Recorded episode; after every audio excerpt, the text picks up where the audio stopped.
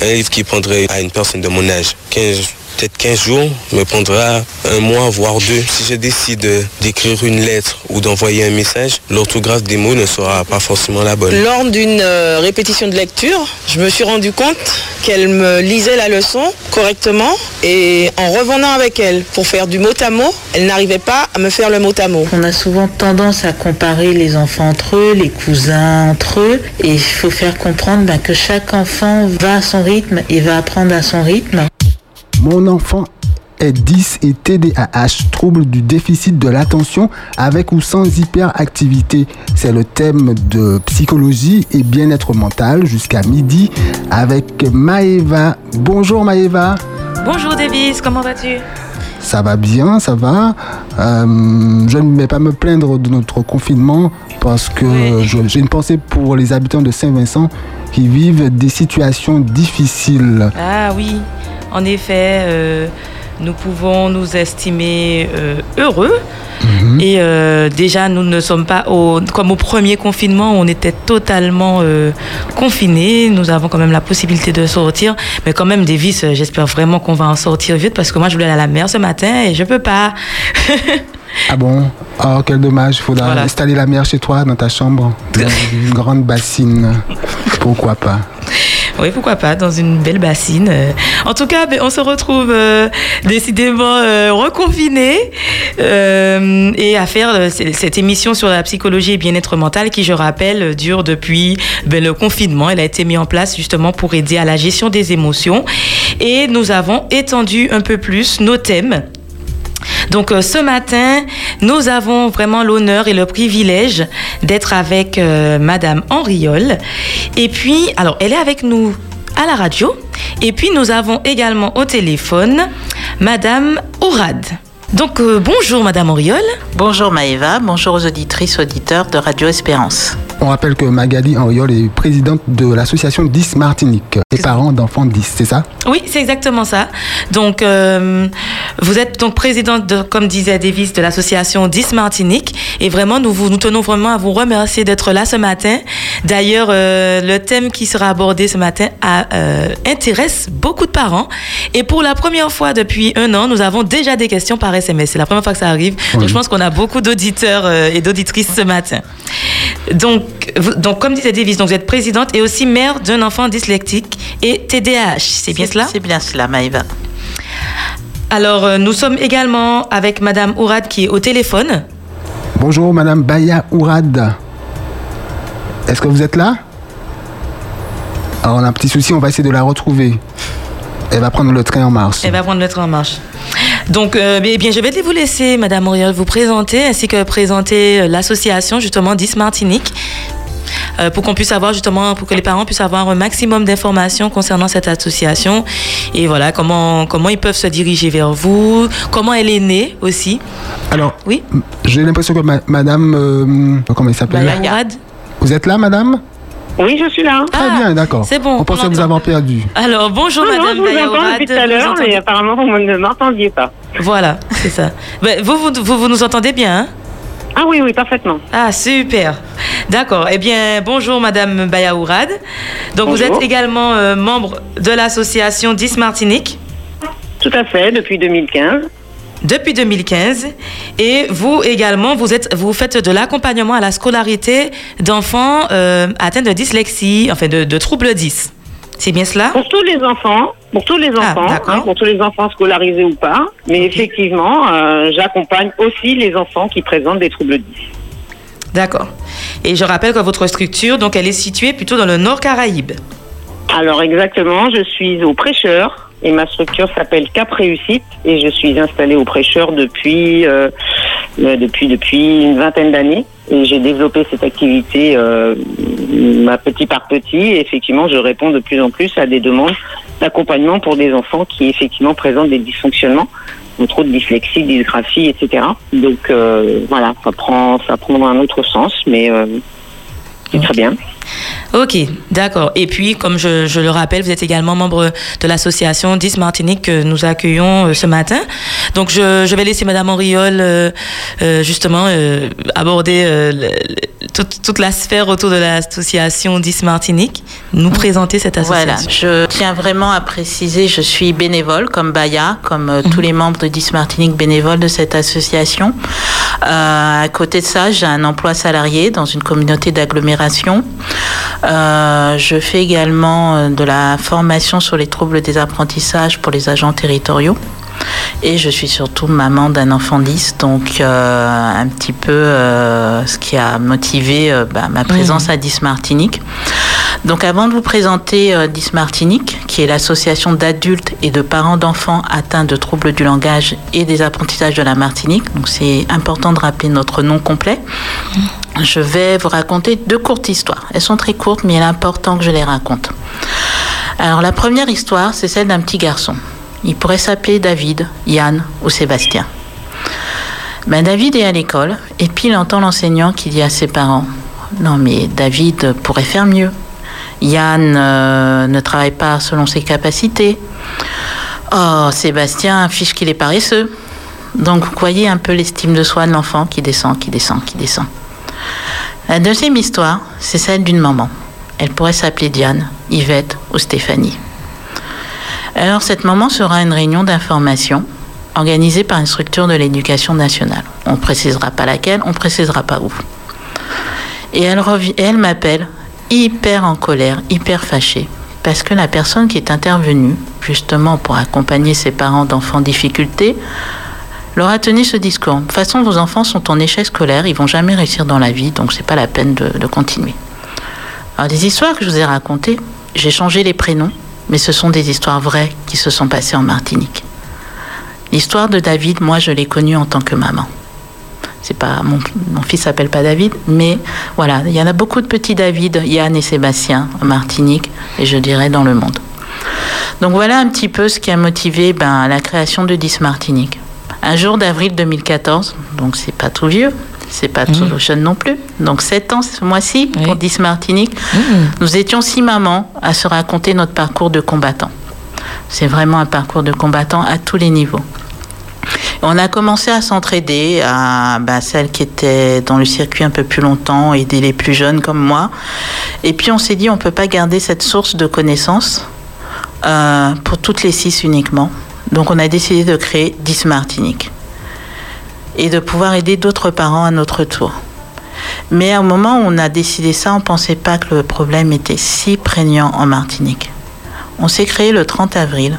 On a fait notre première réunion d'information le 14 juin. La salle était remplie. La salle comptait plus de 160 chaises. Il y avait des gens debout. Hmm. Donc c'est là qu'on a compris qu'il y avait vraiment un problème. On pensait qu'on était toutes les six dans notre coin à avoir des problèmes. mais on s'est rendu compte que c'est un gros problème et qu'il fallait vraiment porter l'information. Et c'est de là ben, qu'on a lancé toutes les actions. On a lancé des appels au secours et vraiment, je veux, je veux remercier tous les professionnels, que ce soit les professionnels de santé, comme le docteur Bataille qui est notre parrain, mhm. que ce soit les, professionnels de l'éducation nationale qui sont venus à cette réunion euh, gracieusement pour apporter l'information. C'était important. Je veux remercier Myriam qui est repartie dans l'Hexagone, mais qui nous a créé le site internet aussi bénévolement. Donc c'était important de créer cette association parce qu'il y avait un vrai problème en Martinique et il n'est pas résolu aujourd'hui. Alors l'association, elle fait quoi concrètement? Euh, elle, concrètement, elle fait ce qu'elle peut avec ses moyens et surtout le temps disponible des, adhérents. Mmh. Euh, la première mission, je dirais, c'est d'informer, de sensibiliser. Ça, c'est au fur et à mesure. Effectivement, il y a de plus en plus de personnes informées, sensibilisées, mais il y a aussi encore beaucoup de personnes qui ne connaissent pas les troubles 10, qui ne connaissent pas le fonctionnement des personnes qui ont ces troubles et qui véhiculent des, préjugés. Vous voyez l'histoire de la, maman que je vous ai racontée au début ben, À partir de cette histoire, on a décidé de créer des conférences débats pour briser les préjugés. Donc on s'appelle 10 Martinique, on a décidé d'en casser 10. Et puis entre-temps, on a Tony, donc c'est un de nos adhérents. Il a des enfants. Aucun de ses enfants sont 10, mais il a décidé de nous aider. Et en 2017, il nous a aidé à créer un film. Et en couplant ces deux idées, est né les ciné-rencontres, où à partir du film, on brise un certain nombre de préjugés et dire certes, les enfants disent, les adultes disent ont des difficultés, mais aussi beaucoup d'atouts et de qualités, il faut surtout pas l'oublier. Donc on informe sur les difficultés, on informe sur les démarches à faire, mais surtout on rappelle que 10 peut être synonyme de réussite. La deuxième mission, c'est l'accueil, l'accompagnement et je dirais même l'entraide entre parents. Donc ça, c'est important de ne pas rester isolé. Moi, je l'ai compris en devenant représentante de parents d'élèves depuis le primaire, depuis que mon fils est scolarisé. C'est important de ne pas rester seul. Donc, euh, comment on le fait? Donc, je dirais notre première action, c'était les permanences qu'on fait au Lamentaire et à Sainte-Luce. Bon, vu le contexte, on a dû les arrêter. Mhm. Donc maintenant, on fait par téléphone. Donc euh, je profite de votre antenne pour m'excuser auprès des parents que nous n'avons pas encore appelés. Donc c'est vrai qu'on comme j'ai dit, nous sommes bénévoles, donc c'est sur notre temps qu'on peut le faire. Et c'est vrai que la mhm. période est compliquée parce qu'il euh, faut passer plus de temps avec nos enfants, avec mhm. euh, une deuxième année scolaire euh, compliquée. Et puis je pense qu'il faut préciser que c'est pas votre métier à temps complet, parce que vous avez vous êtes quand même responsable de la coopération caribéenne. Voilà, donc il n'a rien à voir avec les disques. C'est aussi très prenant. Voilà, voilà le donc Saint-Vincent, je suis sensible puisque je ah. travaille sur le dossier. Ah. voilà, je travaille avec d'autres dossiers. Euh, après, ça peut être lié parce que j'ai eu un appel de la Dominique. Euh, un jour d'un ami mhm. qui est en Dominique qui, m'a dit euh, il ne sait pas comment faire pour, pour aider un petit garçon en Dominique. Donc on essaye aussi de réfléchir comment aussi on peut s'entraider ben, entre îles de la Caraïbe. Donc euh, voilà, donc c'est l'entraide, c'est l'entraide euh, à l'échelle de la Martinique, mais l'entraide aussi avec l'Hexagone, parce que les associations de disques qui sont dans l'Hexagone, qui existent depuis plus longtemps que nous, peuvent aussi nous aider quand on n'a pas de réponse, et je les remercie. Donc c'est pour ça quand je dis aux parents, il faut il faut adhérer à une association, c'est pas forcément à 10 Martinique, mais il faut pas rester seul. Donc adhérer, je sais pas, à une association de parents d'élèves dans l'établissement scolaire de votre enfant, à 10 Martinique, mais ne restez pas seul parce que vous n'êtes pas seul à avoir le souci, à avoir le problème, à ne pas savoir comment faire. Moi, je suis passée par là. Aujourd'hui, mon fils a 17 ans, donc j'ai un long vécu hein, depuis son diagnostic euh, il y a déjà 9 ans. Donc euh, j'essaye d'apporter un petit peu ce que j'ai appris et c'est tout ce que nous faisons au niveau de l'association. Baya euh, n'est pas parent d'enfant 10, mais elle mhm. apporte ses connaissances sur l'accompagnement à la scolarité. Mhm. voilà, et chacun apporte sa petite pierre. Voilà ce que je voulais dire. Mhm. Donc vous étiez à la deuxième mission, c'est ça? Voilà. Est-ce qu'il y en a d'autres? Que... Alors la troisième mission, euh, pour nous c'était important aussi au-delà des, mots, des, des, conférences, des paroles réconfortantes, de mettre des choses concrètes et pratiques. Donc la troisième mission c'est de partager des outils. Euh, par exemple, nous avons Dorothée. Alors Dorothée, je dirais, elle est multitâche, Dorothée. Dorothée, je t'embrasse. Dorothée, c'est notre référente au euh, sud. Dorothée, c'est mon binôme en, conférence, en webconférence. Dorothée, c'est notre spécialiste des outils numériques. Et on essaye bah, justement à travers des, ateliers astucieux pour les enfants de pouvoir partager ces outils, euh, des logiciels qui peuvent les aider, des, des outils comme le mind mapping. Euh, voilà, donc c'est vrai que là, on a dû arrêter les ateliers en présentiel. Donc mhm. on essaye de, les transmettre à, travers euh, le site internet, à travers les échanges téléphoniques, à travers la, chaîne YouTube. Et puis des ateliers aussi pour les parents, parce qu'au fur et à mesure, on s'est rendu compte que ben il y avait des dispositifs créés pour les enfants. Il y avait des dispositifs, des formations pour les enseignants. Il y en a encore très peu, mais il y en a. Euh, nous sommes bien placés pour le dire puisque c'est l'une de nos adhérentes euh, enseignantes à l'éducation nationale qui a créé certains des modules. Mais nous, parents, ben, on n'avait personne, quoi. Euh, et des fois, dans certains cas, certes, on pouvait se retourner vers un thérapeute, mais d'autres fois, on avait juste envie de parler à quelqu'un qui vit la même chose. Donc, on a fait les ateliers Prenez de la distance. Hmm. mais ah. voilà, mais c'est pas des ateliers euh, groupe de parole. Non, on ah, prend un thème. Hmm. Par exemple, bon, on a, voilà, c'est le mois d'octobre. Il faut remplir le dossier pour demander les aménagements aux épreuves du bac ou du brevet ou du CAP. Hmm. Et ça, c'est compliqué pour certains parents de remplir ce dossier. Donc, par exemple, on a fait un atelier. Donc, chaque parent est venu avec son dossier.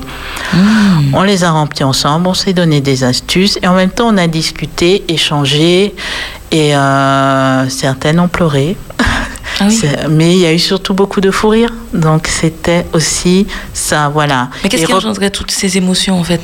Bah, Des fois, c'est- compliqué quand vous avez l'impression que personne ne vous comprend Ah, ou qu'on vous dise euh, que c'est vous qui savez pas élever votre enfant. Parce que, par exemple, quand vous avez un enfant qui a qui est un trouble du déficit d'attention hyperactif, euh, donc il y a, euh, voilà, souvent on vous dit, bah, votre enfant est mal Il est élevé. mal élevé. Oui. Voilà. Alors que c'est l'enfant ne fait pas exprès. Mhm. C'est pas un problème d'éducation. Il a vraiment un trouble reconnu par un médecin. Hein, on se, nous parents, on se lève pas un matin en collant une étiquette de 10 ou de TDAH sur le front de nos enfants. Ce sont des diagnostics posés par des médecins. Donc quand j'ai des parents qui m'appellent en me disant ouais la prof d'histoire m'a dit que mon fils est dyslexique, je lui dis la prof d'histoire elle a son, elle est médecin. Non, elle a repéré des difficultés en lecture, mais euh, elle peut pas dire que l'enfant est dyslexique. Une difficulté en lecture n'est pas forcément signe d'un trouble euh, dyslexique. Donc il faut vraiment faire les, les Mhm. bilans pour poser le bon diagnostic et après ne pas faire d'erreur dans, dans l'accompagnement et la rééducation. Parce que certains symptômes se retrouvent sur certains troubles. Et des fois, un trouble peut être prédominant sur un autre. Donc, on peut être euh, focalisé sur un trouble et oublier de, ben, de traiter l'autre trouble. Donc, c'est un enfant, il faut le prendre dans sa globalité. Et c'est pour ça que je dis souvent aux parents, quand votre enfant est suivi par plusieurs professionnels, il ne faut pas cacher aux professionnels les autres rééducations. S'il est suivi par un orthophoniste, un Ah. psychomotricien, Il faut le il, dire. il faut le dire à l'un et à l'autre pour que l'accompagnement soit bien fait.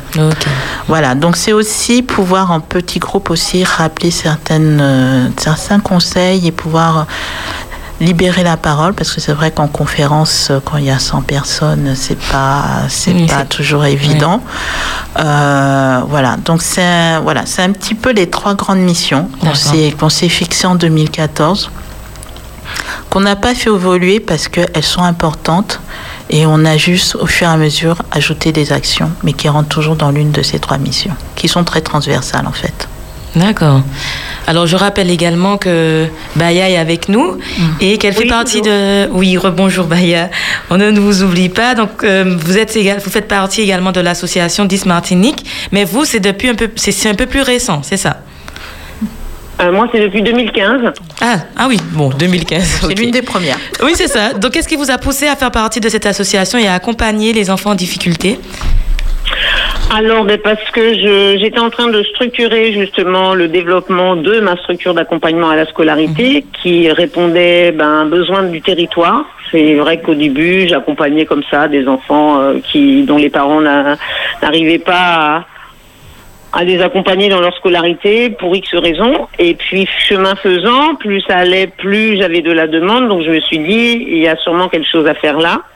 Donc euh, ben, j'ai créé ma structure et puis ben, toujours chemin faisant, je recevais effectivement des enfants qui présentaient des troubles, euh, des grandes difficultés, qui relevaient bon, de petites dyslexies, de petites dys- dysgraphies par exemple. Et puis euh, et puis et puis ben c'est devenu de plus en plus compliqué.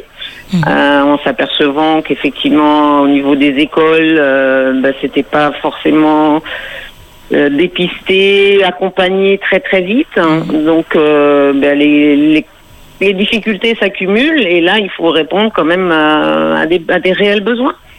Et euh, ben, j'ai rencontré euh, Magali. euh, ma- je crois qu'il n'y a pas de hasard, mais euh, j'étais en formation justement pour monter mon entreprise et elle était dans les mêmes locaux que moi. Et puis voilà, on s'est rencontrés comme ça. Et puis après, je me suis dit, mais euh, oui, oui, tout ça a du sens.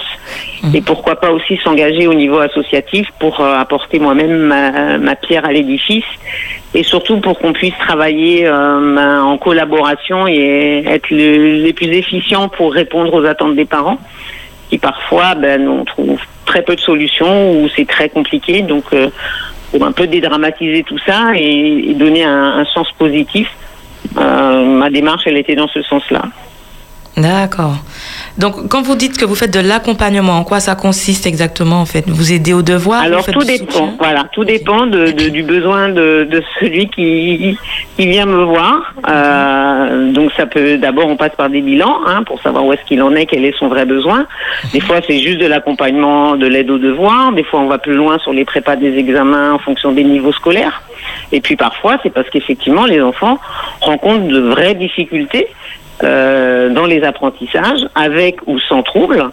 Euh, mais effectivement, dès qu'on s'aperçoit qu'il y a des troubles euh, des apprentissages, là, effectivement, eh bien, je, je conseille aux parents, euh, comme ça peut se faire aussi à l'école et parfois ça n'est pas fait à l'école, eh bien, d'aller un peu plus loin pour vérifier d'où viennent ces troubles et puis euh, pour effectivement avoir un diagnostic et, euh, et ensuite commencer un, travail en réseau. Moi, je collabore avec et les instituteurs et institutrices, euh, enfin tous les corps enseignants.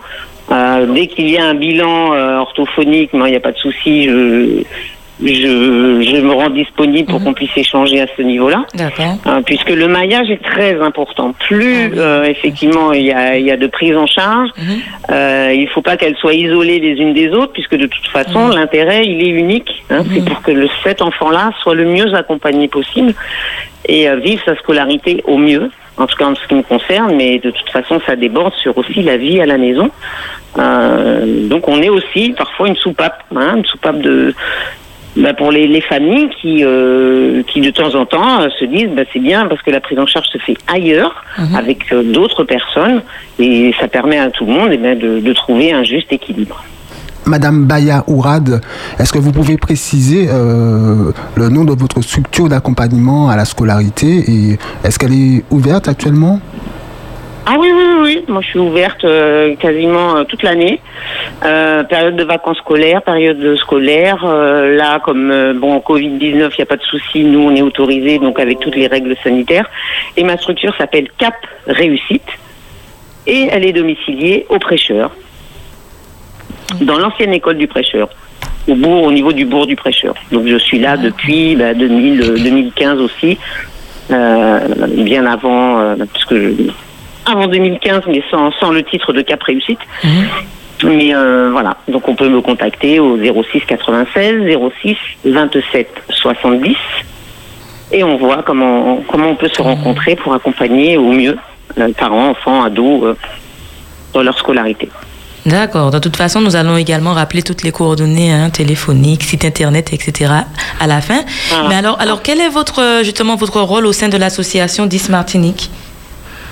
Eh bien, c'est justement de, pouvoir intervenir, comme aujourd'hui par exemple, euh, sur mes compétences qui sont de l'ordre de l'accompagnement scolaire, mais aussi euh, pouvoir répondre à des, à des soucis de, parents, me faire le relais, euh, un relais d'écoute et puis de mhm. conseils. mais je peux aussi dégager du temps de façon bénévole si un parent a besoin d'être accompagné parce qu'au niveau de l'école, il y a quelque chose qui, qui se passe pas bien ou qui n'est pas très bien compris. Mhm. Euh, et puis une aide psychologique, euh, que ce soit pour les enfants comme pour les, les parents, parce que c'est vrai que parfois c'est compliqué. Mhm. D'accord. Vous n'êtes pas toute seule. Euh... Enfin, vous êtes, vous êtes combien au sein de l'association Martinique déjà? Alors, j'avoue que je n'ai pas fait les comptes. donc, donc nous, nous, avons un certain nombre d'adhérents, mais je dirais des, des, membres actifs. Nous sommes en fonction des, des périodes. C'est vrai que quand on a des enfants qui passent des examens, on est moins disponible. En fonction des périodes, on est entre 5 et 10 membres actifs. Mhm. Euh, on a un petit noyau, on va dire, de conférencières entre Baya, Dorothée, Sandra, Yveline et moi. Mhm. Et puis après, on a, on a de l'aide qui vient ponctuellement. Euh, alors on est contente parce que nos enfants ben, qui sont devenus mhm. ados euh, sont aussi présents. Ah, Donc euh, viennent aussi nous donner un coup de main, surtout pour la technique. Super, c'est ça les, la jeunesse. Voilà, voilà. donc mm. voilà. Mais en général, bon, on, a, on arrive, on fonctionne. Donc c'est pour ça que des fois on, met du temps à répondre aux mails ah, parce qu'on n'est on n'est pas beaucoup. Euh, en même temps, on a, on a pris le, parti de faire de la qualité plutôt que de la quantité. Donc, on, met sur les permanences et les conférences vraiment les, les, parents ou les adhérents qui, qui, ont des vraies connaissances, qui ont pris du recul. Parce que c'est vrai que des parents, des fois, sont, viennent d'avoir le, le diagnostic veulent aider l'association, on leur dit non, d'abord occupez-vous de faire ce qu'il faut pour que votre enfant soit accompagné. Mhm. Et après, au fur et à mesure, ben, vous allez euh, intégrer les activités. Mais l'important, c'est déjà de relayer l'information. Moi, le, en tant que présidente de Dismartinique, le minimum que je demande, c'est de relayer les, WhatsApp, les posts Facebook, les, les mails au maximum de personnes, pas seulement aux personnes que vous pensez qui sont concernées, mais à tout le monde. Parce qu'on sait qu'il y a un minimum 6% de la population qui ont un trouble 10. Donc on connaît tous une personne qui a un trouble 10. Ah. On le sait peut-être pas. Moi, je, voilà, que ça soit dans notre mm. environnement familial, notre environnement professionnel. voilà, il faut rappeler, les troubles 10 sont pas une maladie. Donc, on prend pas une pilule et on est guéri. Mm-hmm. On est enfant 10, on reste adulte 10. Mm-hmm. Après, on met des stratégies qui nous permettent de compenser. Moi, j'ai des amis qui sont 10, je l'ai jamais vu. Oui, c'est vrai. C'est quand ils ont su que j'étais à 10 Martinique euh, qui, me ah. l'ont dit. Parce que les, ce sont des, les 10 sont des personnes très intelligentes et elles mettent des stratégies en place qui, qui, cachent leurs difficultés. Donc il faut en parler au plus grand nombre. Et c'est pour ça que nous, en général, on essaye toujours de se dégager du temps pour venir euh, bah, parler dans les radios qui nous invitent. Euh, quel que soit l'endroit. Tout ce qu'on demande, c'est pas nous appeler la veille pour le lendemain. voilà. Parce que même si notre île est petite, on sait que se déplacer, c'est pas forcément mm. évident en Martinique. Mais l'intérêt, c'est déjà de porter l'information au plus grand nombre. Après, c'est important aussi que les parents adhèrent à 10 Martinique parce que quand on va voir des institutions comme la CTM, comme l'ARS, comme l'Académie, mhm. ah. je ne peux pas arriver en disant on est 20 adhérents, on est 30 ah. adhérents. Il faut, il faut montrer qu'il y a vraiment un problème et qu'il y a beaucoup de parents concernés. Ah, Donc quand on peut afficher, comme ça a été à certaines années, sans adhérents, ça a plus de poids vous êtes reçu à ce moment-là. Mhm. Euh, et, euh, et c'est important d'être une association forte pour pouvoir obtenir des choses et faire bouger les choses. Parce que après, au-delà de l'information, il faut faire, pouvoir faire bouger les institutions. Parce que c'est encore anormal. Aujourd'hui, euh, moi, pendant des années, j'ai fait la formation pour les AESH, les accompagnants oui, ah, en, en situation de handicap pour le rectorat. Mhm. L'association était payée pour cette prestation. Donc ça permettait euh, ben de, de mettre en place d'autres choses. Aujourd'hui, on me demande d'intervenir bénévolement. Hmm. Sur, des, sur mes heures de travail. Donc ça veut dire qu'il faut que je prenne une journée de congé pour aller faire quelque chose bénévolement. Donc je, je, que je, ne, je ne garde rien, c'est pas grave, mais l'association non plus n'en retire rien. Mhm. Donc c'est quand même important de reconnaître le travail qui est fait par les bénévoles des associations. Donc là, je prends un peu ma casquette euh, de dirigeante d'association. je parle peut-être au nom de tous les présidents d'associations, quels qu'ils soient. Mhm que les associations ont fait un travail social, je dirais, et il faut que ce travail soit valorisé, reconnu par les uns et les autres. Mhm. Donc voilà. C'est vrai qu'il faut que. C'est vrai. En fait, je pense qu'on a tendance, quand on entend association, on entend bénévolat. Voilà. Je pense que c'est ça qui est dans notre tête à tous. Oui, mais bénévolat, c'est pas synonyme de gratuit. De gratuit. c'est ça. Puisque vous faites quand même un vrai travail de présentation et d'accompagnement. Ah Alors, je rappelle, euh, juste petite, euh, petit rappel de. Euh, il est déjà 10h34 et nous rappelons aux auditeurs qu'à partir de 11h, ils pourront appeler pour poser toutes leurs questions par SMS ou. directement à l'antenne. Oui, le numéro du SMS ou du message WhatsApp 06 96 735 143 Merci à tous ceux et toutes celles qui l'ont déjà fait d'ailleurs. Et tout à l'heure, pour, pouvoir parler à l'antenne, ce sera le 0596 60 87 42. Espérance FM a la joie d'accueillir deux invités, Magali Henriol, présidente de 10 Martinique, ainsi que Baya Ourad, membre de l'association 10 Martinique et également responsable d'une structure d'accompagnement à la scolarité qui s'appelle Cap Réussite. Alors dans cette émission, on est là surtout pour euh, sensibiliser, pour aider aider les parents et tous ceux qui connaissent des enfants 10. Mais j'aimerais savoir, euh, Madame Henriol ou bien également Madame euh, Ourad, euh, est-ce que vous avez le sentiment qu'au niveau du rectorat, la situation des enfants 10 est pleinement prise en compte? J'aurais aimé dire oui, mais ce n'est pas le cas. ce n'est pas le cas. Il y a eu des avancées, Et puis de quelques, depuis quelques années, j'ai l'impression qu'on est en train de reculer. Ah. Donc ça, c'est un peu mon opinion par rapport aux, aux appels des parents qui, qui, qui, qui nous appellent. Et puis surtout, la, la situation est très diversifiée d'un établissement scolaire à oui, un autre. ça. Mm. Donc c'est vrai, des fois, les parents me disent, euh, est-ce que je peux leur conseiller un collège? Je dis, mais si, si toute l'équipe pédagogique change, l'accompagnement va changer. C'est pas une histoire de, de collège, de collège public ou privé. De... C'est vraiment euh, une question d'engagement des personnes qui sont là pour nos enfants. Et, et malheureusement, je me rends compte que des fois, les... beaucoup de personnes sont juste là pour occuper un emploi et pas pour euh, accompagner ces, ces enfants qui seront les, les adultes de demain, euh, qui vont construire la Martinique de demain. Après, c'est pas général. hein. On a des super enseignants. J'ai eu la chance d'en rencontrer. Euh, des enseignants qui vont au-delà. Moi, j'ai rencontré une enseignante qui Oui. était pas loin de la retraite et qui a décidé sur ses fonds propres. Donc, elle a pris son argent pour aller se former. Elle s'est dit, même s'il me reste deux ans, non, je veux que les enfants disent qu'ils sont dans ma classe, je puisse leur apporter le maximum. Donc il y a des enseignants comme cela. Euh, donc et ça il faut le reconnaître. Mais malheureusement au niveau de la structure c'est encore ça reste compliqué. Oui. Vous voulez rejoindre le service qui est, qui est euh, d'accompagnement à la scolarité, c'est la croix et la bannière pour les avoir. Mhm. Euh, des fois, les choses sont pas clairement indiquées. Et surtout, c'est pour ça que je disais aux parents, ne restez pas isolés. Moi, je dis à tous les parents, euh, même si vous adhérez pas à 10 Martinique, adhérez à une des associations qui est dans l'établissement scolaire. Que, que ça soit FCPE, UPEM, PEPEP, ça n'a pas d'importance. Mais parce que quand vous êtes en réunion de suivi et que vous êtes seul, et en face de vous, vous avez toute l'équipe éducative. Eh bien, vous pouvez pas dire non. Mm. Et je vous dis, et le fait d'avoir un représentant de parents d'élèves ou un représentant de 10 Martinique, ça change la donne. Moi, je suis déjà allée à des réunions parce que les parents m'ont appelé parce que ça s'était mal passé l'année d'avant. Je n'ai rien dit pendant la réunion. Mais le fait que l'équipe éducative savait qu'il y avait la présidente de 10 Martinique qui était là, ils ont arrêté de raconter n'importe quoi aux parents et de refuser des choses dont avaient droit leurs enfants. On a des droits, notamment les enfants reconnus en situation de handicap. Tous les aménagements sont des obligations, des droits. Donc il faut rappeler ça aux parents. Vos enfants ont des droits.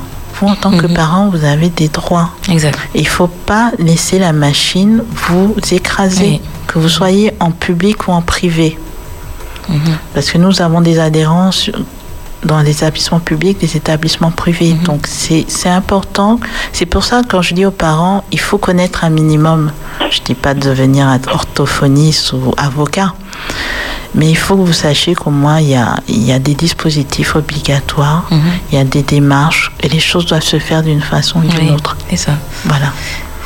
Alors, euh, donc, ce matin, nous, justement, nous traitons d'un thème, du thème Mon enfant est 10 et TDAH. Alors, TDAH, trouble du déficit de l'attention avec ou sans hyperactivité, puisque c'est possible d'avoir, d'être, avec, enfin, d'avoir un profil avec hyperactivité, d'avoir le profil sans hyperactivité. Soit l'un, soit l'autre. Voilà, donc je pense que c'est important puisque nous avons pas mal, euh, je pense que nous avons pas un large public, des jeunes, des adultes, des parents, des éducateurs et des enseignants. Donc nous espérons que nous pourrons répondre à toutes leurs questions.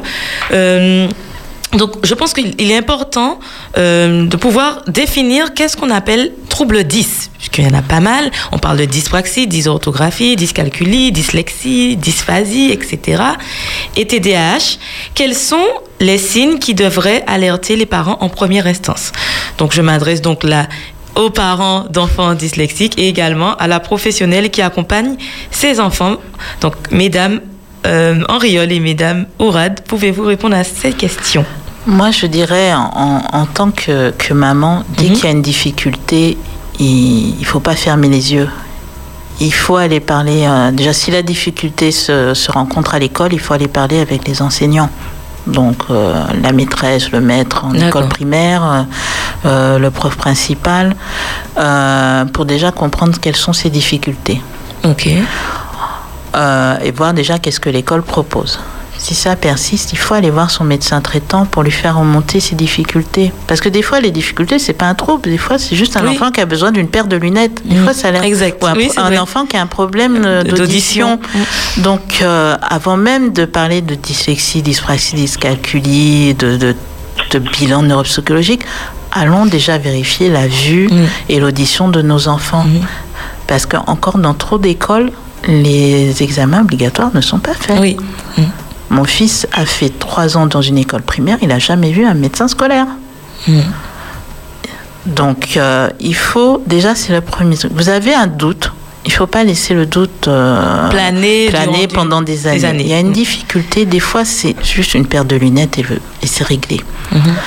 Mais si c'est pas la paire de lunettes, eh ben le médecin, en fonction de, des, di- des difficultés que vous allez euh, indiquer, va vous orienter vers des bilans.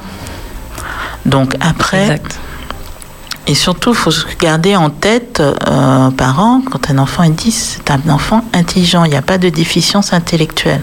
Donc je veux déjà rassurer les parents, parce que des fois, les parents ont peur de faire les bilans, parce qu'ils ont peur de ce qu'on va leur dire. Oui, c'est ça. On en Mais- rencontre à l'éducation Voilà. nationale. Mais il faut pas avoir peur, il faut savoir, parce que quand on sait, on sait quoi faire après. Donc si l'enfant a des difficultés en, en lecture, en en écriture, écriture. il faut aller faire le bilan chez l'orthophoniste pour confirmer ou non la dyslexie.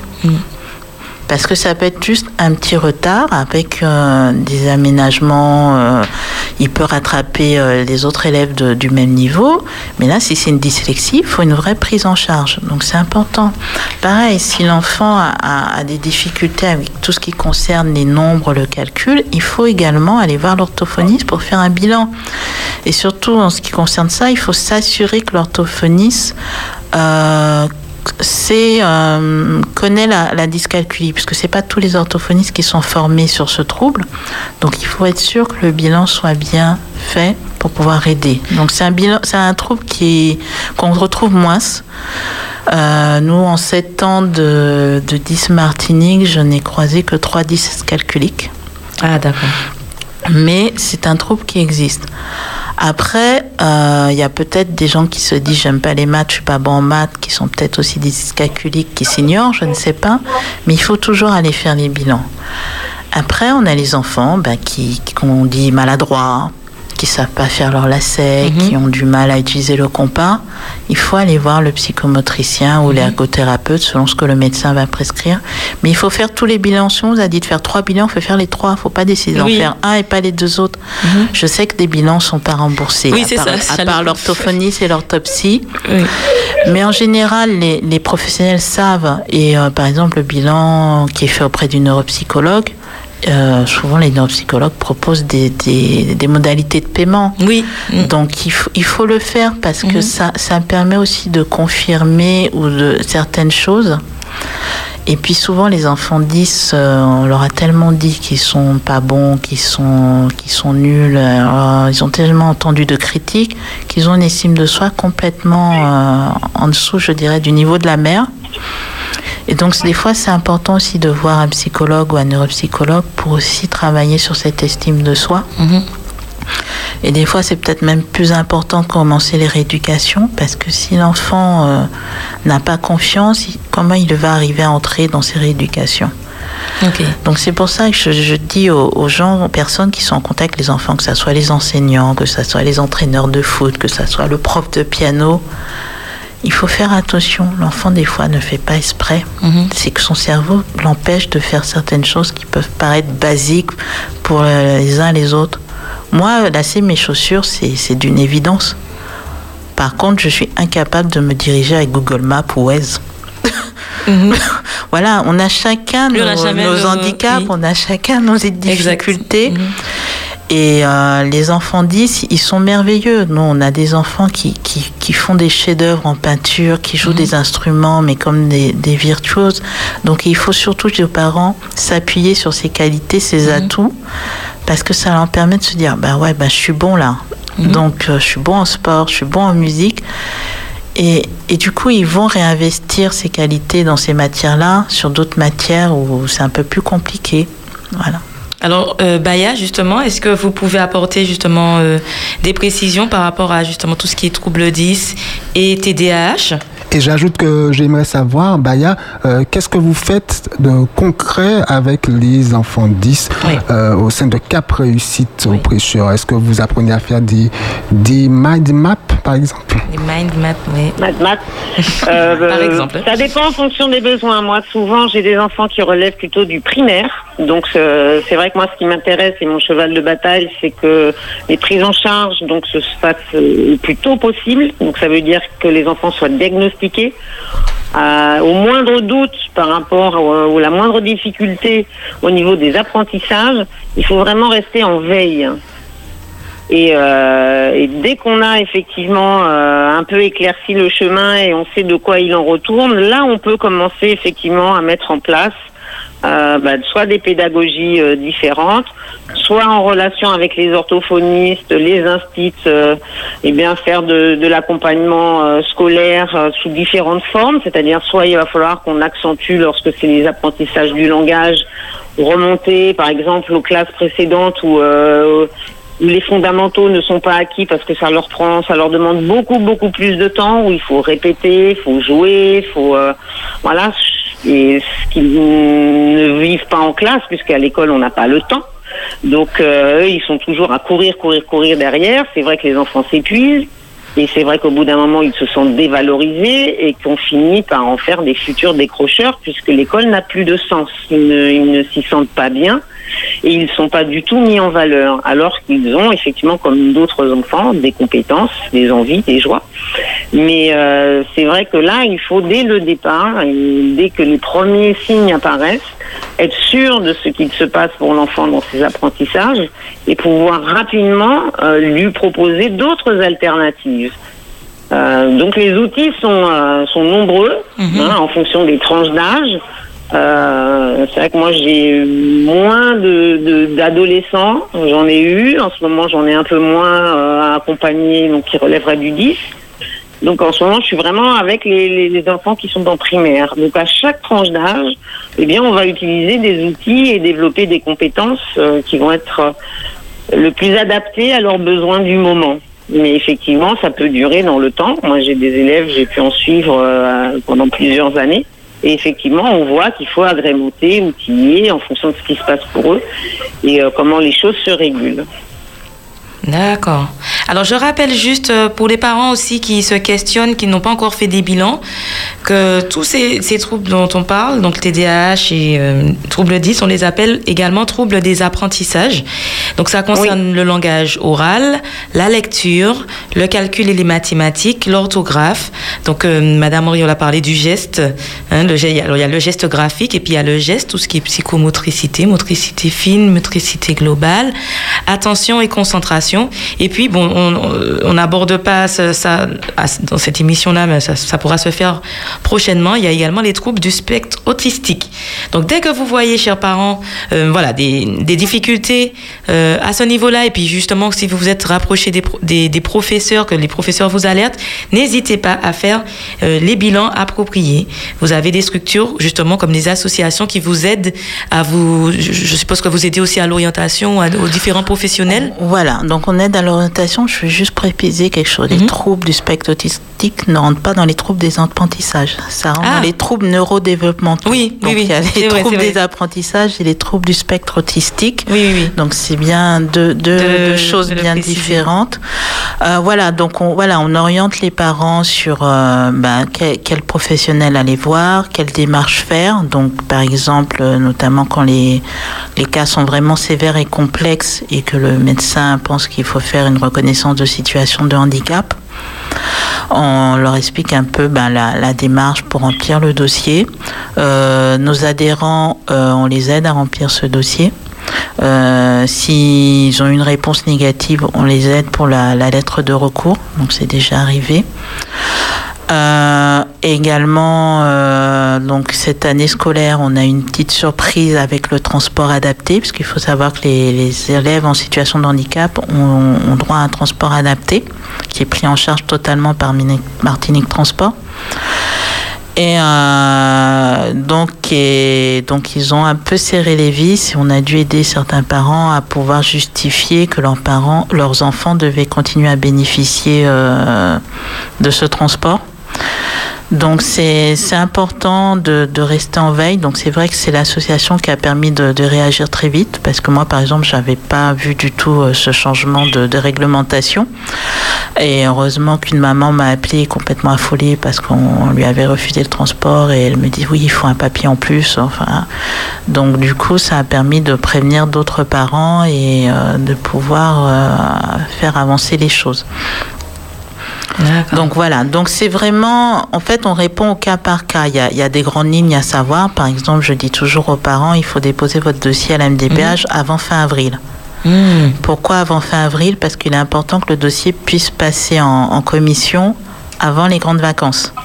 Ah, parce que pendant les grandes vacances, il n'y a pas de commission pour les enfants. Parce que dans ces commissions, ah. il faut qu'il y ait un personnel de l'éducation nationale présent. Et en juillet-août, elle n'est pas, cette mmh. personne n'est pas présente. Donc pour être sûr d'avoir une réponse en septembre, c'est important de ne pas tarder. Je dirais même fin avril, c'est un peu juste. Donc dès janvier, il faut déposer. Donc c'est vrai que c'est pour ça que j'insiste. Donc je, je, je dirais tous les principaux et proviseurs me détestent parce que je mets la pression pour que les équipes de suivi aient lieu avant la Toussaint. Parce qu'on a encore trop d'équipes de suivi qui ont lieu en janvier. Les enfants ont eu un trimestre, ça s'est mal passé, on n'a pas pu mettre les choses en place. Donc il faut insister pour que les, enfants et l'équipe de suivi avant les vacances de la Toussaint ou juste après, pour que nos parents on ait le temps après de faire les autres démarches. Parce que des fois, il y a des bilans à mettre à jour. Euh, c'est pas évident de trouver des professionnels de santé euh, pour qu'en avril, euh, même mars, tout soit prêt, puisqu'il y a de plus en plus de dossiers à la MDPH. Il n'y a pas que les enfants 10, il y a tous les handicaps physiques et invisibles. qui sont gérés par la MDPH et il y en a de plus en plus. Donc il faut voilà, donc il faut vraiment s'y prendre tôt et je répète okay. le mot parcours du combattant. Mm -hmm. Oui, Baya Ourad, euh, oui. cela n'a pas valeur de statistique, mais quels troubles 10 voyez-vous le plus souvent dans les enfants qui sont à cap réussite et ces troubles sont-ils toujours combinés? Alors, toujours combinés, non. Euh, mais souvent, effectivement, on s'aperçoit que ça fonctionne par paire. Hein, donc, euh, mais c'est vrai qu'il y a beaucoup de, de dysgraphie, dysorthographie. Euh, pour moi, c'est la dominante. Euh, après, on a, on a quand même euh, de la dyspraxie, mais je dirais qu'il y a des choses qui s'estompent. mais souvent, en tout cas, moi, je peux malheureusement faire le constat que c'est rare qu'un enfant ait un seul euh, trouble. Mmh, mmh. Euh, par exemple, la plupart des enfants chez qui ça s'estompe, en général, c'est des petites dyslexies parce qu'ils sont gauchers. Euh, mmh. Donc, euh, bah, le temps de la prise en charge chez l'orthophoniste et puis de remettre, de répéter, qu'ils en prennent vraiment conscience, donc qu'ils soient plus vigilants, plus attentifs ça finit par s'estomper, mais elle est toujours là. Hein. La dyslexie, de toute façon, on n'en guérit pas. Hein. C'est pas quelque chose qui qui disparaît. Euh, après, on fait avec. Euh, mais euh, c'est vrai que euh, les on retrouve beaucoup, beaucoup euh, en ce moment. Par contre, j'ai des, beaucoup d'élèves qui ont voilà, des troubles de l'attention. Alors, euh, j'arrive pas à mettre de mots dessus. Pourquoi? Comment? Est-ce que c'est -hmm. notre vie avec euh, cette frénésie d'aller toujours plus vite, plus vite? -hmm. Est-ce que c'est trop d'écran? Est-ce que c'est en ce moment ben, un peu une forme de mal-être général? Il y a beaucoup de choses qui peuvent rentrer en jeu. Euh, mais voilà, dans l'ensemble, ça dépend. Ça dépend de, des années, ça dépend. Mais c'est vrai que je reçois beaucoup d'élèves qui, bah, qui ont des difficultés dans les apprentissages. Certains relèvent du 10, pas d'autres. Mais je trouve que je, je reçois de plus en plus d'enfants, en tout cas, qui ont des difficultés dans les apprentissages. Mmh. D'accord.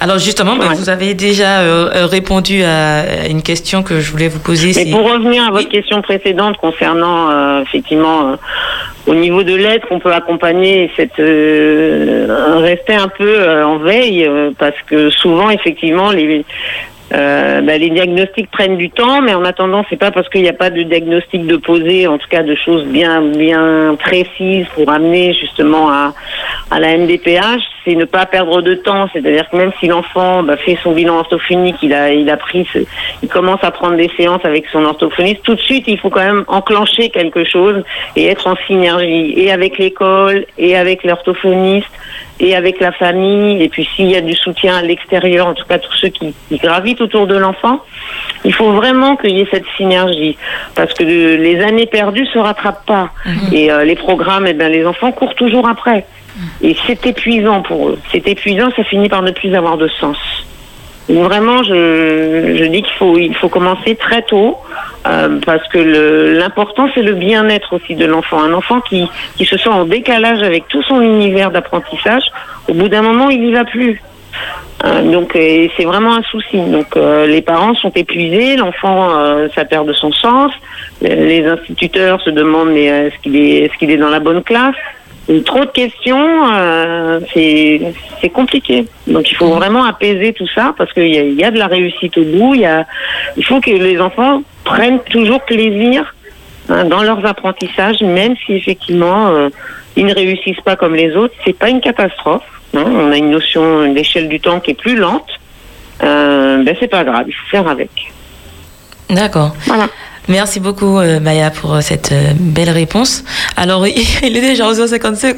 Je crois qu'on a fait la moitié des questions, mais on a énormément de questions par SMS là. Donc, je pense qu'on va, il est temps de, on fait une petite pause et puis on va commencer à répondre aux, parents parce que je, pensais que. Sachant qu'il n'y a pas, de réponse des fois toute faite. Hein, Alors, oui, je pense que c'est nécessaire de, le préciser, Maya. Merci. Voilà, il, y a, voilà il y a des choses qu'on teste, on essaye, on, voilà, on voit ce qui correspond le mieux. Chaque enfant est différent et chaque méthode est différente. Merci Baya pour cette précision. Non, mais en, répondant aux questions, Oui, on va répondre quand même, euh, oui. Donc, euh, ah Davis, on fait une petite pause et puis euh, on revient tout de suite pour répondre à vos questions. 10h57 sur Espérance FM. Mon enfant est 10 et TDAH. On répond à toutes vos questions. Nous sommes ensemble jusqu'à midi dans psychologie et bien-être mental. À tout de suite. Psychologie et bien-être mental. Avec Maëva de Foix. Sur Espérance FM.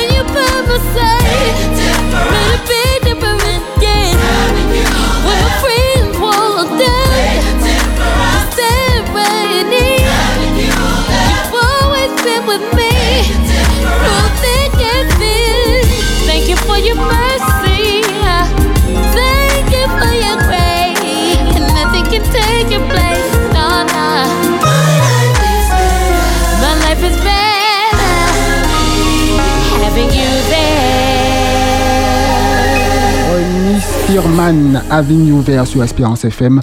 On va se retrouver dans quelques instants pour la suite de l'émission Psychologie et bien-être mental sur les 10 et les TDAH. Toutes vos questions au 06 96 735 143 par SMS ou message WhatsApp ou bien tout à l'heure à l'antenne au 0596 60 87 42 sur Espérance FM. Psychologie et bien-être mental. Avec Maëva de Foix. Sur Espérance FM. Mon enfant est 10 et TDAH, c'est le thème de notre émission. Jusqu'à midi, euh, on va parler certainement à la fin du- de l'adresse du site euh, de l'association 10 Martinique. Je veux juste mentionner euh, la page YouTube, la chaîne YouTube 10 Martinique, sur laquelle il y a euh, des extraits de reportages ou des conseils. Je vois une vidéo par exemple intitulée Comment utiliser les mind maps quand on est 10 Et puis j'ai regardé un reportage dans lequel un, adolescent euh, parle de ses troubles. Il disait notamment que euh, quand il court également, il peut se donner un, un croche-pied lui-même en quelque sorte. Euh, tout à l'heure, Madame Auriol va en dire euh, un petit mot, je pense. Maïba. Oui, euh, on a- alors il nous reste une petite heure.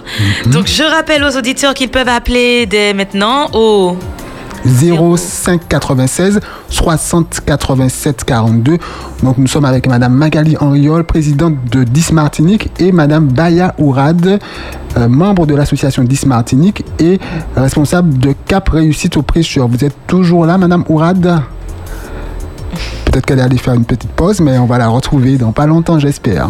Oui, j'espère, j'espère. Alors, juste, euh, juste pour dire aux auditeurs que voilà, on essaie d'apporter le maximum de réponses euh, à vos questions, que chaque cas, chaque cas est euh, singulier à à chaque enfant et qu'on ne peut pas donner des réponses générales qui s'appliquent à tous les enfants.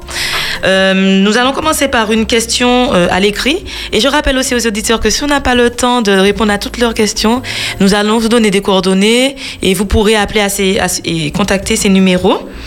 Euh, je, voulais dire autre chose, bon, je vais, ça, va me revenir tout à l'heure. Alors, il y a une auditrice qui dit que c'est dommage que ça ne soit pas remboursé. Donc, c'est vrai que, bon, en France, nous avons encore peine à avoir des prestations de ce type remboursées. Comme l'a dit Madame Auriol tout à l'heure, je rappelle quand même qu'il y a l'orthophonie et l'ergothérapie. Non, l'orthophonie et l'orthopsie. Ah non, c'est l'orthopsie, voilà. Parce que souvent, euh, on demande aussi de faire un bilan orthoptique, Oui. donc au niveau des yeux. Et sinon, certaines mutuelles remboursent ergothérapeutes, psychomotriciens, donc il faut se renseigner auprès de sa mutuelle. Et un petit conseil, lorsqu'il s'agit d'une mutuelle nationale, posez pas la question à l'agence de la Martinique, posez la question au siège Ah, en France. Donc c'est dommage à dire, dit. mais voilà. Je vais le noter. Voilà, donc certaines mutuelles le remboursent. euh, donc c'est pour ça qu'il faut toujours demander les, les factures hein, euh, pour pouvoir se faire rembourser euh, si la mutuelle le propose. D'accord. Alors, alors, quelque chose aussi que peut-être certains parents ne, ne savent pas, c'est que, alors, c'est que, en fait, au sein des écoles, vous avez également un service médico-social. Donc il y a médecin scolaire, donc médecin de l'éducation nationale, assistante sociale, infirmière, infirmier et psychologue. Donc avec l'assistante sociale, vous pouvez demander, si possible, de mobiliser le fonds social pour pouvoir faire rembourser euh, voilà, des, bilans ou des prix, quelques prises en charge. Donc ce ne sera pas sur le long terme, mais c'est toujours euh, quelque chose qui peut euh, voilà, faire avancer des dossiers et aider des parents qui sont socialement vraiment euh, dans le besoin. Voilà. Donc au niveau de la CTM aussi, ne pas hésiter Ah. à se rapprocher des services sociaux de la CTM ou même de votre commune, hein, de la mairie. Voilà. Donc en fonction, il il y, a des dispositifs, mais après, en fonction des cas particuliers, euh, il y a des choses qui peuvent être adaptées. Donc vaut mieux poser la question. hein. Mhm. Le pire qu'on vous réponde, c'est non. Euh, plutôt que se découvrir un an après que c'était possible et ne plus pouvoir en bénéficier parce que le délai est passé. Mhm. Alors, euh, cette même personne demande comment on explique qu'il y ait de plus en plus d'enfants 10 ou TDAH. Est-ce que vous pouvez répondre à cette question Alors, j'apporterai deux, deux éléments de réponse. Alors, je ne sais pas s'il y a plus ou moins d'enfants 10, qu'il y ait plus de 10 qu'il y en ait plus. Et surtout qu'il y en a plus qui sont diagnostiqués. Mhm. Parce que les, les parents, les, les enseignants euh, sont de plus en plus au courant de, de Mhm. l'existence de ces troubles 10. Donc il y a de plus en plus de bilans qui sont faits, donc de diagnostics posés. Donc ce qui peut expliquer pourquoi aujourd'hui on en est de plus en plus. Alors la deuxième raison qui est en train d'être étudiée par un groupe de médecins en Martinique, Mhm. on suppose que le chlordécone et les pesticides de façon générale ont eu un impact sur Oui. le développement, sur des troubles neurodéveloppementaux. Donc ça concerne les troubles 10, ça concerne l'autisme. Donc là, il y a, il y a- on est en train de vérifier. Euh, donc c'est une hypothèse donc, euh, qui est en train d'être étudiée. Euh, mais c'est vrai que dans plusieurs pays du monde, cette question est en train de se Ah. poser et des équipes médicales, scientifiques sont en train de faire des recherches pour voir l'impact non seulement des pesticides, mais aussi l'impact de notre alimentation euh, Oui. sur, euh, sur ces troubles. Donc il faut, je le rappelle, on ne devient pas 10, on est avec le trouble 10, mais effectivement, il apparaît, il n'apparaît pas tout de suite. hein. Par exemple, pour la dyslexie, on s'en rend compte quand l'enfant commence à apprendre à lire. Mhm. Donc, euh, donc l'enfant ne devient pas 10, il est né avec ce trouble et qui va se manifester à un moment de sa vie d'enfant. D'accord. Alors, on a quelqu'un au téléphone. Oui, c'est Claude Bertrac, président de la FCPE. bonjour Claude Bertrac. Oui, bonjour, bonjour euh, Madame la Bonjour. Présidente, Est-ce qu'on peut juste développer le sigle FCPE, s'il vous plaît? Fédération des conseils de parents d'élèves. Ah, bonjour Claude, bonjour, Président. Ah, vous, vous connaissez Ah oui, très bien. Parce que la FCPE, euh, Fédération des conseils de parents d'élèves, a une sensibilité prononcée pour tout ce qui est du monde du handicap, des enfants à besoins particuliers, mais plus généralement euh, de tous les enfants. quoi. Donc nous défendons euh, l'intérêt des enfants, à savoir la réussite éducative des enfants. Donc aut- automatiquement, on est obligé de se connaître, n'est-ce pas Magali? N'est-ce pas Claude? Merci d'être présent. Alors, je, je salue le travail effectué par, par tous ces bénévoles, hein, et j'appuie sur le mot bénévole, parce que Madame, Madame Magali Henriol qui parle là, elle toute seule, elle peut défendre son cas, mais les heures, y compris tous ceux qui l'accompagnent dans l'association 10, euh, passent des heures et des heures à défendre le cas d'enfants qui n'ont pas de voix, donc je dirais des sans-voix. Donc, pour faire vite, je dirais, euh, après avoir salué ce travail effectué, je voudrais rappeler euh, un certain nombre de choses que, que vous avez euh, rappelées, mais on, on- on est passé dessus, c'est-à-dire pour les enfants d'une manière générale, concernant les enseignants et je dirais tout simplement les adultes, hein, que ce soit au sein de la famille, il manque un peu de bienveillance et d'empathie. La bienveillance, c'est-à-dire on est toujours dans le jugement. Ah, l'enfant il fait pas ça, ah, l'enfant il est comme ci, ah, l'enfant il est ceci. ah, il- Et je crois qu'un enfant pour son développement n'a pas besoin de ça. L'enfant a juste besoin de bienveillance et d'empathie, c'est-à-dire un accompagnement des, adultes. Et il manque énormément.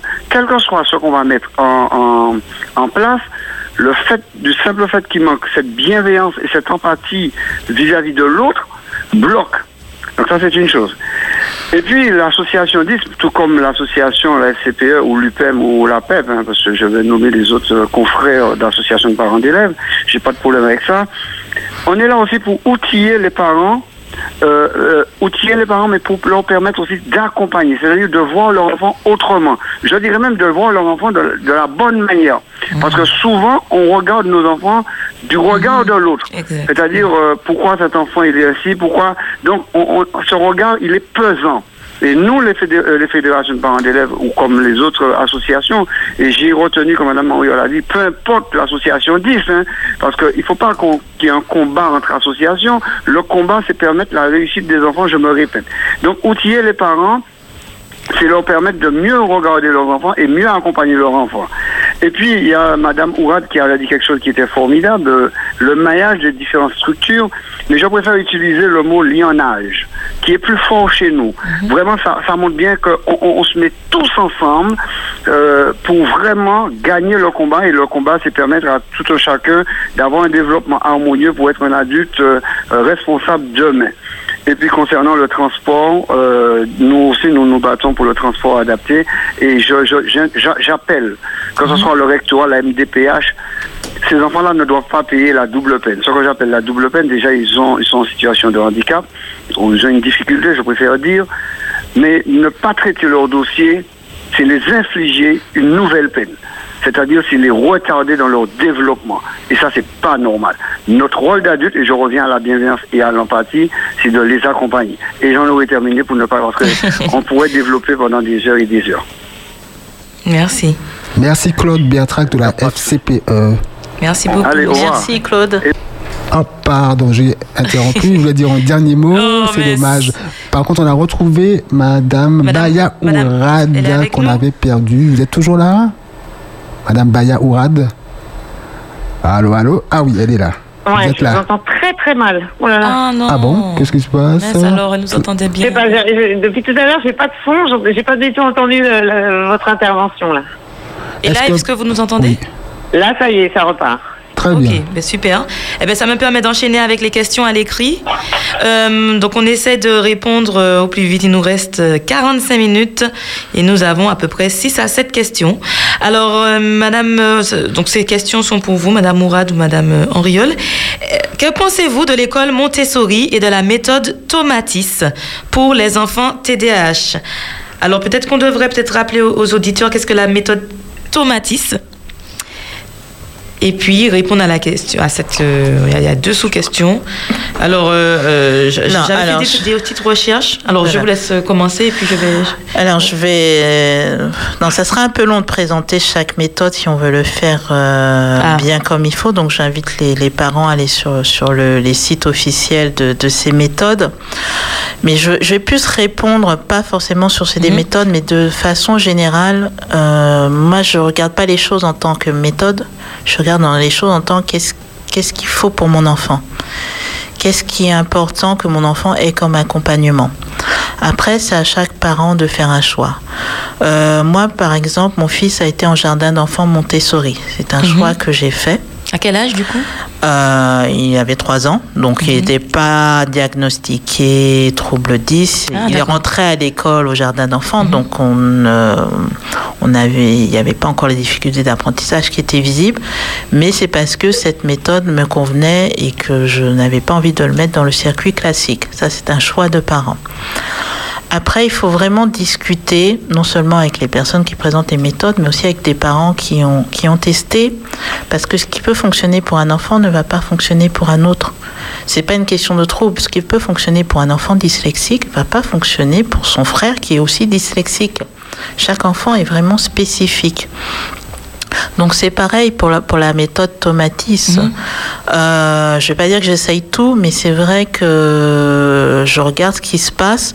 Euh, la méthode a fonctionné pour mon fils qui était DH, a très bien fonctionné. Donc, vous aviez un casque, hein, c'est ça? Avec Euh, voilà, il, a- il avait un casque avec euh, une musique, tout un protocole, mais surtout pour que les... Par exemple, mon fils a fait la méthode 3C, ça n'a pas fonctionné du Ah, tout. d'accord. Ça n'a pas fonctionné pas à cause de la méthode. hein. Mais oui, c'est- parce qu'il ne s'est pas investi dans cette méthode.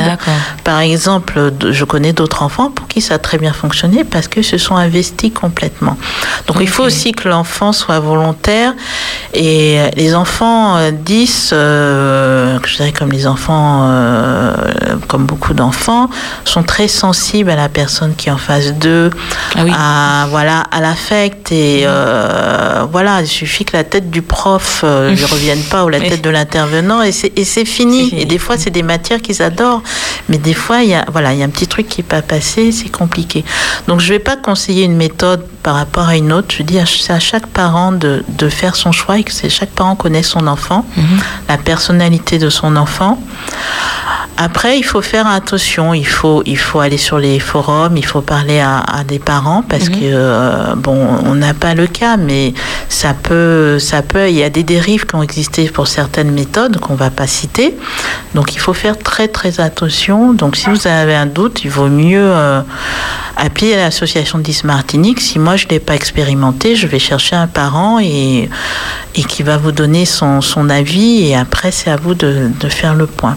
Mais c'est vrai, ce, ce qui est bien dans ces méthodes, c'est qu'elles mettent d'abord au, au cœur de la méthode l'enfant ou la personne, parce que Tomati c'est aussi pour, les, pour les adultes, hein, ce n'est pas spécifique aux Mhm. enfants. C'est pas non plus spécifique au TDAH, ça répond à, à plusieurs problématiques. Donc c'est ça aussi qu'il faut voir. Euh, Est-ce qu'on est vraiment l'enfant au centre de, de la méthode Par exemple, l'orthophonie fonctionne très bien au début pour les enfants. Mais c'est vrai quand ils arrivent sur la fin du collège, ils en ont tous marre et ils demandent Ah, à arrêter. hein. oui, parce qu'ils ont l'impression de redite, ils ont l'impression de ne pas avancer. Mhm. Euh, donc à ce moment-là, il faut savoir écouter l'enfant. Il faut savoir faire une pause aussi. Mhm. Euh, voilà, parce que quand l'enfant grandit à 14, 15 ans, il sait aussi ce qui est bon pour lui. Il, se- il commence à mieux se connaître. Il se voit grandir, il se voit évoluer. Donc il faut aussi ne plus lui imposer les choses, mais discuter avec lui. Donc vous voulez dire que par rapport aux méthodes, il faut quand même être alerte par rapport enfin, à l'enfant, c'est-à-dire qu'on ne peut pas imposer, c'est ça? Bah, si, si vous imposez et qu'il n'est pas prêt à le faire, ça va pas fonctionner. S'il a, s'il a pas envie de mettre le casque sur ses oreilles, Ouais. Tomatis ne va pas fonctionner. Et c'est pas la méthode qui est mauvaise. Donc il faut pouvoir lui expliquer les choses pour qu'il soit aussi volontaire. Après, selon l'âge, il y a, il y a des choses. Moi, euh, mon fils en primaire, il n'a pas eu le choix. Il allait à l'orthophonie, point barre. Mais quand en quatrième, il m'a dit Maman, j'en ai marre. Mhm. Euh, je lui dis ok tu arrêtes l'orthophonie mais tu continues la psychomotricité donc c'est voilà il faut aussi pouvoir les entendre parce qu'ils ont des journées à rallonge oui moi j'avais l'impression que mon fils travaillait plus que moi moi, la durée légale du travail, elle est 35 heures. Mais pour nos enfants 10, elle n'est pas de 35 heures. Quand ils commencent l'orthophonie à 7 heures du matin, ils prennent le collège à 8 heures. À, à 19 heures, ils sont chez l'orthopsie. Non, mais vous voyez, les... et des fois, après, il faut faire des devoirs. Et ils sont épuisés et nous, les parents, on est épuisés. Donc, il faut aussi tenir compte de la parole de l'enfant. Ça ne veut pas dire qu'il décide tout seul, mais il faut savoir, des fois, lui dire Ok, on stoppe un petit moment. Alors, Davis? Oui, Baya Ouad, Baya Ouad, quelle, quelle est votre méthode à cap réussite? Peut-être que vous faites des choses euh, que les élèves ne font pas dans leur établissement respectif. Qu'est-ce que vous faites exactement? Quelle est votre Voilà, méthode? Bah, moi en fin de compte, euh, je j'ai j'ai pas une méthode, mais j'utilise plusieurs méthodes, hein, celles que- qui ont été citées. Alors ça peut être du Montessori, ça peut être du Freinet, ça peut être euh, voilà. C'est après, c'est à savoir qu'est-ce qui va correspondre le mieux aux besoins de l'enfant. Il n'y a pas une recette miracle, chaque enfant est différent, et donc il va falloir qu'on utilise des stratégies différentes et qu'on soit force de proposition pour que ça résonne le mieux possible en lui et que ça réponde surtout à son besoin du moment. Il n'y a pas une méthode miracle. Et comme disait Magali, c'est vrai qu'il faut être euh, en veille hein, de savoir ce qui se passe, euh, les choses qui ont été développées ou des gens qui ont euh, voilà qui ont inventé certaines choses ou qui, mettent l'accent sur sur des pédagogies différentes. Et puis effectivement être force de proposition et voir ce qui est le mieux compatible avec l'enfant. C'est c'est- voilà, ça Justement, demande du temps. Mais il n'y a, y a pas, c'est compliqué dès que vous allez imposer quelque chose, un schéma dans lequel l'enfant ne va pas se retrouver ou le parent ne va pas s'y retrouver non plus. euh, c'est voué à l'échec. Donc c'est le mettre encore hein, en face de certaines difficultés. Je pense qu'il faut vraiment prendre le temps, explorer, tester, et puis ensuite développer ben, un peu le- la méthode pour cet enfant-là. En tout cas, moi, c'est comme ça que je travaille. Mais que ce soit pour les enfants 10 ou les autres, euh, on essaye de trouver ce qui correspond le mieux à l'enfant et dans lequel il puisse s'investir.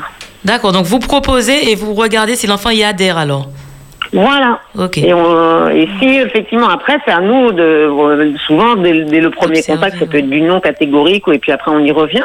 Oui. Euh, mais effectivement il faut prendre son temps. Ok. En plus, ce sont des enfants qui ont du mal à faire des choix, qui fait des choix multiples. Alors là, c'est on part dans, dans tous les sens, mais qui ont besoin d'être accompagnés, valorisés. Il y a des méthodes qui vont être utilisées. Par exemple, moi, j'expérimente, euh, je sais pas, moi, en français où, euh, ça marche bien. Et ben, la même en maths, euh, non, ça, ça, ça va pas le faire. Alors, on passe à autre chose. Et, euh, et le mieux, c'est effectivement de voir avec l'enfant et comment comment on fonctionne ensemble, aussi avec les thérapeutes qu'il a à l'extérieur, pour trouver le maillage le plus efficace possible. Mais en tout cas, en ce qui me concerne, je dirais qu'il n'y a pas une méthode, il y a des méthodes qui correspondent à des besoins d'enfants qui sont totalement différents les uns des autres. Maëva, j'aimerais poser une question à toujours Baya, euh, qui va peut-être éclairer euh, des parents qui ont déjà posé euh, certaines questions pour savoir comment gérer leur enfant 10. Euh, Baya Ourad, que pensez-vous de la hum, demande efficace? Comment les parents peuvent adapter leur relation, leur demande aux enfants 10 Et d'ailleurs, ça, d'ailleurs, ça peut aider aux, les enfants qui ne sont pas 10 non, non plus. il me semble. Bah, comme, voilà, comme, comme pour tous les parents et encore plus par rapport aux enfants qui présentent effectivement ce type de dysfonctionnement. Mais c'est euh, ne pas avoir trop de choix multiples. C'est être précis dans ce qu'on demande. Euh, pas différer la réponse, c'est-à-dire voilà, il faut que ce soit la réponse soit dans un temps relativement Est-ce que vous pouvez donner des, exemples précis et concrets Des exemples de questions, des exemples de consignes Eh ben, c'est-à-dire que plutôt que mettre un chapelet de consignes, c'est-à-dire bon ben tu fais ta chambre, après n'oublie pas de déposer euh, ton livre quelque part, ensuite euh, range tes affaires, euh, voilà. Tout ça, c'est clair, il y en a peut-être qu'une seule qui va être faite, et encore. Donc il faut faire et peut-être une mal faite. Et peut-être mal faite. Donc c'est donner une consigne claire, qui a un début, qui a une fin, Mhm. et puis quand elle sera finie, donc pour une tâche ou euh, un travail ou peu importe, quand elle sera finie, on passera à une autre chose. Mhm.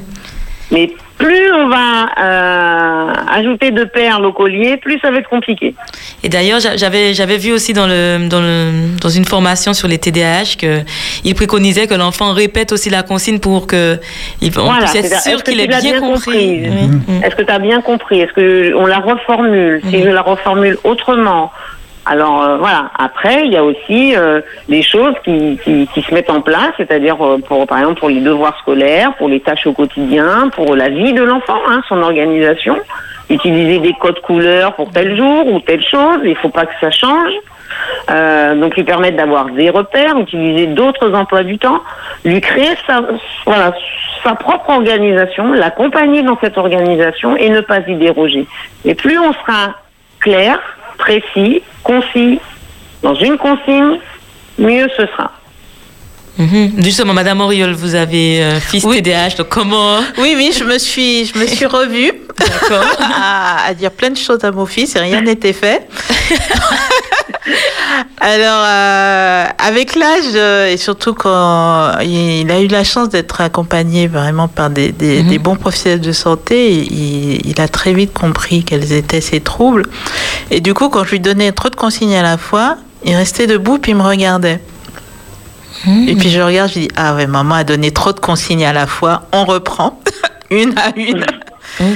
Voilà, parce que son, voilà, je, ça faisait embouteillage dans son cerveau. Euh, donc, euh, donc c'est vraiment important et c'est vrai que souvent on est sur l'école d'école, mais les, les troubles sont aussi à la À maison. la maison, c'est ça. Et comme disait Baya aussi, il faut il faut pas casser leur habitude d'un coup. Euh, moi, un jour, j'ai fait quelque chose complètement anodin. J'ai changé les assiettes de place dans les placards pendant qu'il était en vacances. Il est revenu en vacan- de vacances, donc l'une de ses tâches, c'est de mettre le couvert. Bien sûr, il ouvre le placard habituel et trouve pas les assiettes à sa place. Mais ça, a- été une crise parce que j'ai complètement changé son environnement. Et je l'avais pas prévenu que j'avais changé les assiettes de place. Donc lui, il avait ses routines, il sait qu'il a le couvert à mettre, les assiettes sont là, les verres sont là. Et c'est pareil à l'école. C'est pareil, s'il a l'habitude de ranger son, son cahier d'histoire géo dans, dans tel casier de son placard à la maison, il faut pas que nous, parents, on aille changer de place parce qu'on estime que c'est mieux euh, celui de gauche. Parce que lui, il sait que c'est là, il va, il va aller comme un pigeon voyageur dessus. Donc, donc c'est important aussi de, de, de faire attention parce qu'ils se mettent, parce que des- les routines, les habitudes, c'est aussi une chose qui, qui les permet de se rassurer. Voilà, donc euh, par exemple, euh, les couleurs, comme a dit Baya. Donc moi, même quand un prof imposait une couleur, si c'était pas sa couleur habituelle, j'allais voir le prof, je lui dis non. En maths, il a l'habitude d'avoir du rouge, donc tous ses cahiers vont rester rouges. Point. Et ça a toujours été accepté par les profs, parce que je lui dis sinon, il va oublier le cahier. Ah d'accord. Parce que depuis, depuis la, la primaire, les maths, c'est du rouge. Donc il réfléchit pas quand il fait son cartable. Il prend tout ce qui est rouge quand il a maths. Et son emploi du temps, toutes les matières sont coloriées. Rouge pour les maths, bleu pour le français, Mhm. jaune pour l'histoire géo, etc. Donc ça leur fait des, des repères. D'ailleurs, même pour nous, hein, ça. Et même Perso, nous. j'utilise aussi les couleurs. euh, ok. Alors, je continue dans les questions. Donc, bonjour, je suis fortement intéressée par le sujet de l'émission. Pensez-vous, alors peut-être que ça, ce sera peut-être plus pour Baya, pensez-vous que le coaching scolaire spécialisé dans les troubles d'apprentissage puisse représenter une alternative crédible pour connecter l'enfant 10 à ses ressources et l'emmener vers la réussite scolaire? Si oui, quelle serait la structure la plus appropriée à cet effet? Alors, on a euh, décidé que c'est moi qui répondrais d'abord. Ben, Ouais, ouais, ouais, ouais. Voilà. Donc c'est pas une question de coaching scolaire ou de pas coaching scolaire. Comme Mbaya l'a très bien dit tout à l'heure, c'est il faut adapter la méthode à l'enfant. Du coaching scolaire va fonctionner s'il est bien fait. S'il est fait par quelqu'un qui, qui a des mauvaises méthodes, qui prend pas en compte l'enfant, ça va pas fonctionner. Et c'est pas pour ça que le coaching scolaire n'est pas bon. Donc je veux vraiment être clair avec ça. Il n'y a pas de méthode, de dispositif miracle. Ça dépend des personnes qui les mettent en œuvre. Parce que moi, je peux, je peux, je veux dire, le, le coach, être coach, c'est pas, c'est pas comme être docteur, c'est pas reconnu. Demain, je, je, je, fais une carte de euh, visite, je mets Magali. Auriol, coaching scolaire. Mais est-ce que j'ai les compétences pour faire du coaching scolaire? Certes, j'ai coaché mon fils, mais c'est mon fils. Donc, est-ce que je peux aller faire du coaching scolaire pour l'enfant du voisin? Donc, il faut, voilà, c'est surtout ce que je veux faire attention. Euh, là, c'est une grande mode, le coaching scolaire. Euh, je suis désolée, je suis obligée de le, je, je le dis comme je le pense. Euh, c'est pas, c'est la mode du moment, les coachings scolaires. On est passé de la, du soutien scolaire au coaching scolaire. Mais soutien scolaire et coaching scolaire, c'est deux métiers différents. Donc, il y a beaucoup de structures qui se disent coaching scolaire, alors que c'est du simple soutien scolaire. Euh, voilà, là, je pousse un petit peu mon, mon coup de gueule avant de laisser la parole à, à Baya. Euh, voilà, donc c'est ce que je veux faire, faire attention. C'est pas le coaching scolaire la, la solution. C'est les gens qui mettent en œuvre les solutions qui est important. Voilà. Donc le parent doit s'orienter. Le parent peut s'orienter vers une structure de coaching scolaire, mais il doit faire attention que la personne qui Mhm. va intervenir auprès de son enfant est vraiment là pour son enfant et n'est pas là juste pour faire du copier-coller d'un truc qu'il a piqué sur Internet. Ok. Euh, je, voilà, je, je dis ça parce que j'ai eu des remontées assez dures de certains parents par rapport à des structures. Donc euh, c'est voilà, donc il faut il faut bien faire attention. C'est pas voilà, demain on va créer la, la méthode Magali, on va dire que c'est la super méthode du moment. Non, c'est les gens qui sont derrière. Donc ce sont des enfants, donc il faut faire attention à ce qu'on fait. Ok. Baya à toi. Oui, ben moi c'est vrai que j'ai pas expérimenté hein, donc le coaching scolaire, euh, mais c'est vrai que euh, ben, j'ai ce sentiment que derrière coaching on met tout. Donc euh, coach sportif, coach dans, une entreprise, euh, limite coach dans la cuisine, enfin bon. Euh, et puis c'est la tendance de la réussite d'un seul. Euh, moi ça me fait un peu peur euh, dans le sens où je pense que pour un, pour un enfant relevant du, du- des différents 10, il a besoin d'avoir, d'être nourri par plusieurs intervenants. Et euh, un seul, le tout en un, ça me, bah, ça me convainc pas. Donc euh, maintenant, euh, voilà, j'ai jamais testé, j'ai pas approfondi. Euh, je sais qu'en ce moment, ça circule beaucoup. Alors, euh, j'ai peur du phénomène un peu mode coaching.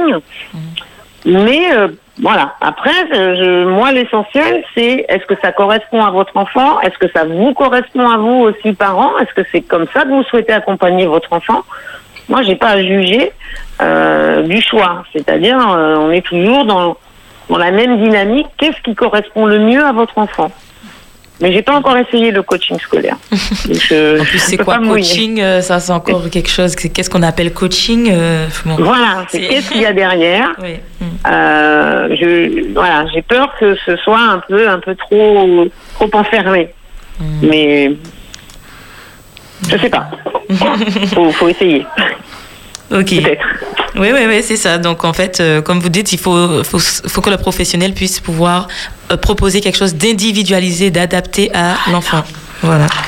Alors, est-ce qu'on peut parler, autre question, d'une spécificité régionale comparativement à la métropole Et euh, est-ce qu'on peut parler d'une spécificité aussi culturelle de ce public 10 TDAH dans la prise en charge euh, de l'accompagnement thérapeutique et la relation avec l'environnement Alors, à 10 Martinique, nous n'avons pas de sociologue, donc ça sera difficile d'en parler. Mhm.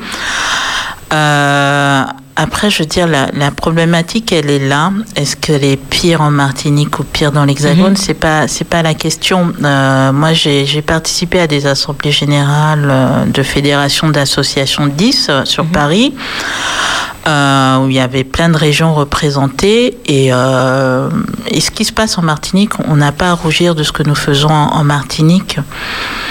Euh, beaucoup de, de- de départements sont très en retard par rapport à tout ce qui peut se faire en Martinique. Donc c'est pas une question culturelle sur les 10. Moi je dirais la, la question culturelle en Martinique est plus par rapport au regard sur l'handicap, par rapport au regard sur la différence. On a encore beaucoup de mal à accepter la différence de l'autre. Voilà. Moi, je, je suis très à l'aise pour parler de ça puisque j'ai fait la moitié de ma vie en Europe et la moitié de ma vie en Martinique. Et c'est un petit peu ce que, ce que je dirais, c'est plus le regard par rapport à la, à la différence. Euh, on a encore du mal à accepter que l'autre soit différent de nous, mais dans, dans tous les domaines. hein. Donc, euh, et je pense pas que ça rejaillisse sur, sur les accompagnements, parce que les accompagnants, la plupart d'entre eux, doivent répondre à des protocoles bien précis. Euh, donc, euh, ils sont mis en œuvre. Et comme je dis, ça dépend de la personne qui les met en œuvre. Euh, Il y a des bons et des mauvais dans, tout- dans tous les métiers. Donc après, euh, moi je, je dis, euh, par exemple, nous à 10 Martinique, on a des appels d'Antillais qui vivent à Paris, capitale. Pourquoi ils appellent 10 Martinique? Parce qu'ils n'ont pas d'association à Paris. On a cherché, effectivement, ils n'ont pas d'association et qu'ils ont besoin d'une réponse. Donc, euh, donc voilà. D'accord. Alors, on a- Alors, on a un appel Oui, au 60 87 42, Marie-France, adulte dyslexique, veut exprimer son avis sur sa situation de dys qu'elle ne vit pas comme un handicap. C'est bien ça, Marie-France? Bonjour. Oui, bonjour, Bonjour, à tout le monde sur le plateau. Je salue d'ailleurs euh, ma cousine Magali. Ah Et euh, effectivement, depuis tout à l'heure, je vous attends, je vous entends, hein, même euh, entre, en faisant mon ménage un petit peu.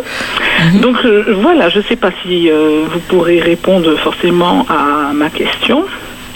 Mais moi, je me dis, en tant que justement adulte disque, j'ai été diagnostiquée quand j'étais jeune, hein, en tant que dyslexique, je me demande si la MDPH est vraiment la structure qui convient pour traiter euh, en fait les dossiers disques.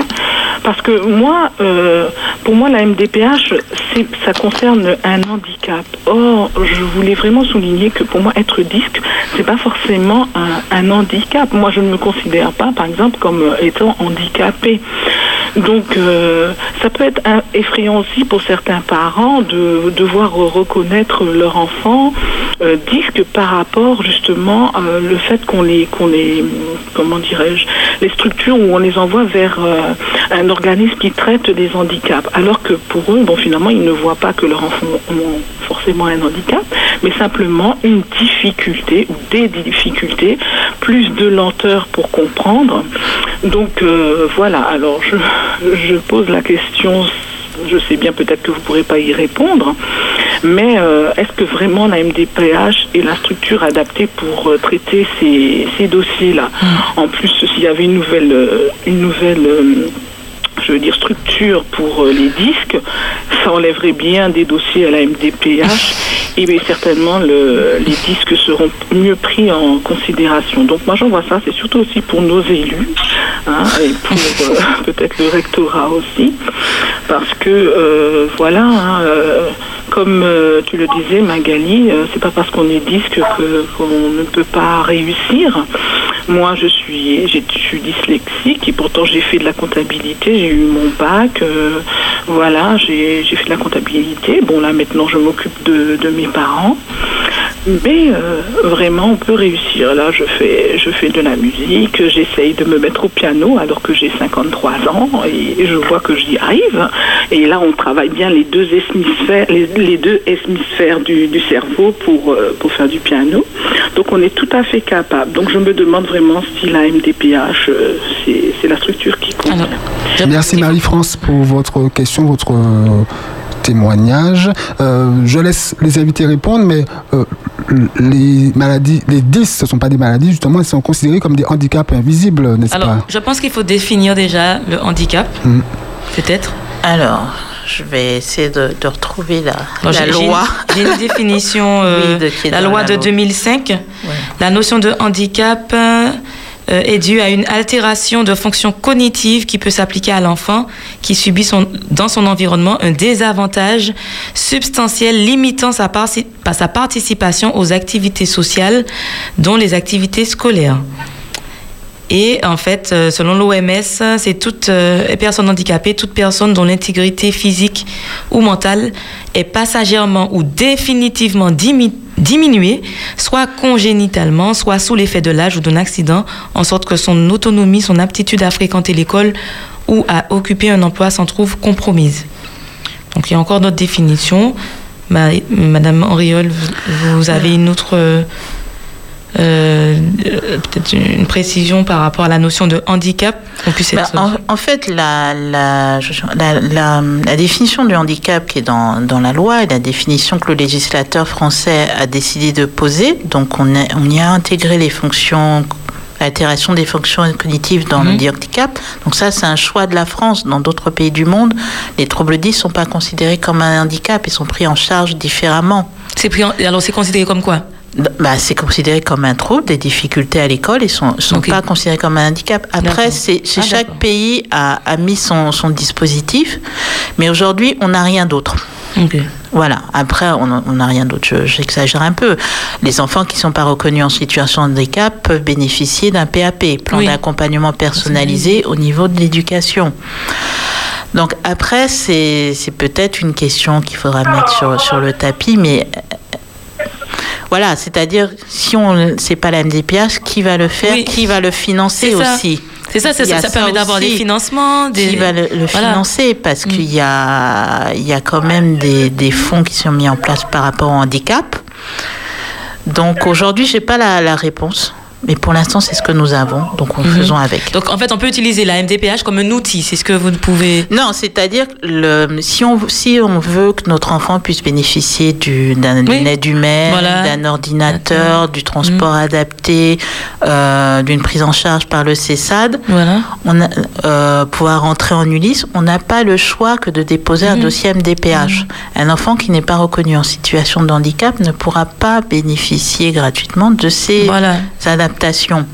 Donc c'est la MDPH, c'est lié aussi avec des Des aménagements, des aménagements, voilà. des- voilà. Donc, Des dispositifs. oui. Donc en fait, voilà, c'est pour en bénéficier, mais ce n'est pas obligatoire. Ben, en fait, après, je dis c'est un choix de chaque De chaque parent parent, de faire la démarche ou pas. Mais qu- quand l'enfant est vraiment en grande difficulté et qu'il a besoin d'une aide humaine à l'école, il faut, il faut le faire. Mais oui. Euh, quand l'enfant est dysgraphique euh, et qu'il est fatigué au bout de Mm. deux lignes, il faut lui donner son Ah ordinateur. Donc, il, il- après, c'est pas c'est pas écrit sur le, sur le visage de l'enfant qu'il est en situation de handicap. et puis les, comme les- invisible. voilà, et puis l'enseignant aussi a son rôle à faire. Euh, si les autres élèves de la classe se moquent de lui, etc., c'est aussi à l'enseignant l'enseignant. de remettre les pendules à l'heure. C'est aussi son rôle d'expliquer aussi la différence. L'école doit être inclusive. C'est dans les textes. C'est dans les textes, L'école française doit être inclusive. Inclusive. Tu, tu, tu disais, il y a un Euh, appel oui, euh, nous Davis accueillons un membre de 10 Martinique, Dorothée. Bonjour Dorothée. Oui, bonjour. bonjour Magali, bonjour, tout le monde. Oui, euh, je voulais répondre à euh, la cousine de Magali qui vient de parler de la, la MPH. Marie-France. Euh, je ne sais pas si vous m'entendez. Oui, oui, on vous entend, allez-y. Oui, euh, oui, euh, la, la MPH est bien placée pour pouvoir aider les personnes euh, 10. C'est vrai que, comme disait Magali, c'est un choix effectivement de de, de faire comment dire, la démarche auprès de la MDPH pour être reconnue en tant que personne en situation de handicap parce que euh, c'est indispensable pour pouvoir euh, mettre en place des outils, euh, surtout à l'école. Sinon, comment, comment peut-on faire? Et puis, la situation, enfin, la reconnaissance de la situation de, handicap, c'est un choix aussi pour l'adulte. S'il veut, s'il a envie de le faire, euh, il peut choisir et euh, il peut euh, choisir de faire la- la- l'action, mais aussi il peut ne pas le faire. Mais un enfant 10 devient un adulte 10. Et ça dépend où cette personne travaille, va travailler. Et euh, des fois, ben, la personne est- sera peut-être contrainte des fois à, mettre en place un, aménagement euh, dans son dans son travail pour pouvoir euh, mieux pour pouvoir être euh, comment dirais-je encore euh, être efficace et des fois, la, la RQTH, la reconnaissance de personnes en situation de handicap, serait, est- euh, serait aussi un outil pour euh, les personnes euh, euh, 10. Euh, Mais c'est vrai que c'est- une volonté aussi, euh, c'est un choix. Il, faut, faut- il faut pouvoir effectivement euh, euh, accepter et le regard de l'autre, le jugement de l'autre, et c'est euh, ça touche aussi à l'estime de soi, mais c'est un long parcours. Ok. Merci Dorothée. Merci Dorothée. Merci, Merci pour cette de réponse. Au 0596 60 87 42. Je rappelle aussi aux parents, puisque je travaille à l'éducation nationale en tant que psychologue, donc je vais juste donner une, précision. Quand vous recevez justement, quand vous avez fait cette démarche de reconnaissance MMPH, alors, au niveau de la MMPH, et que vous recevez la notification, c'est vraiment important de rapporter euh, cette notification auprès de l'infirmière ou auprès du service médico-social, parce que parfois, bon, moi-même, je me retrouve à courir derrière euh, certains parents quand ils ont fait les bilans, euh, surtout les enfants aussi qui sont placés en famille d'accueil. Les familles d'accueil, parfois, elles font les démarches, mais on n'a pas forcément ces retours de bilan et euh, les notifications MDPH qui nous permettent justement euh, de- de- d'aider, voilà, d'enclencher justement les aménagements et de pouvoir aussi en parler lors d'équipes de suivi de scolarisation et d'équipes éducatives. Donc vraiment, euh, chers parents, quand vous faites les démarches, une fois que vous avez les résultats, adressez-vous au service médico-social, l'infirmière, à la psychologue ou alors à la, au, au responsable d'établissement pour qu'on puisse justement partager à l'ensemble de la communauté éducative. Bien sûr, tout cela, c'est avec euh, votre accord. Les copies, hein Oui, les copies, Qui donnent ah oui. encore les originaux. Ah on oui. donne jamais d'originaux, chers parents. Des Oui. copies. Et vous les gardez parce qu'il y en a qui perdent Et aussi. Les copies, on donne à l'infirmière scolaire. Ce sont des documents Confidentiels. euh, confidentiels médicaux. Les bilans, c'est l'infirmière scolaire. Euh, la, notifica- la copie de la notification, effectivement, euh, peut être donnée au chef d'établissement ou à un psychologue. Voilà. Alors, on continue avec les questions. Est-ce que Baya, vous avez une précision?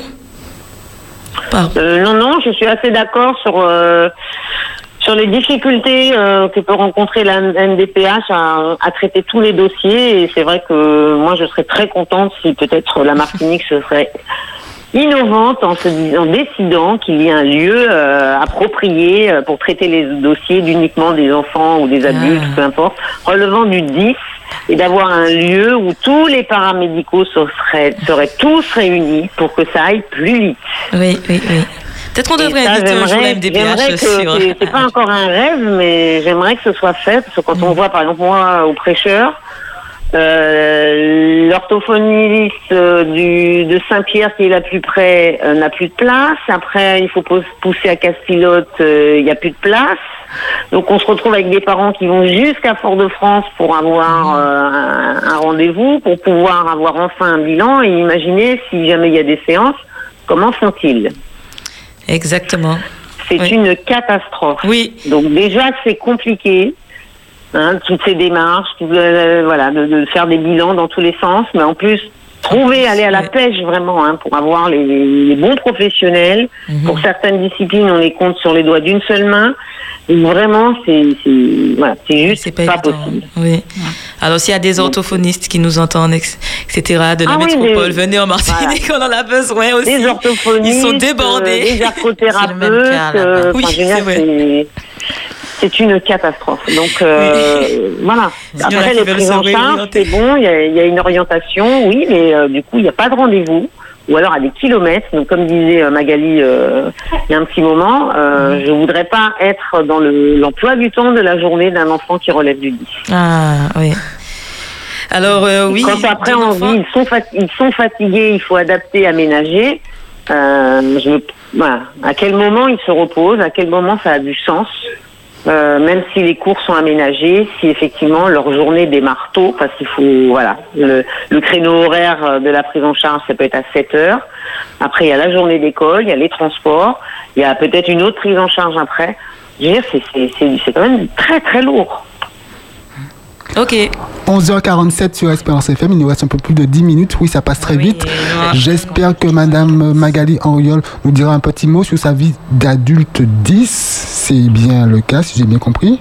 Moi Non Non, je suis pas adulte 10. D'accord, j'ai mal compris Voilà, euh, nos contre- échanges hors antenne, sans doute. Non, non, je suis pas adulte 10. Enfin, je ne me suis jamais fait diagnostiquer, donc je ne sais pas.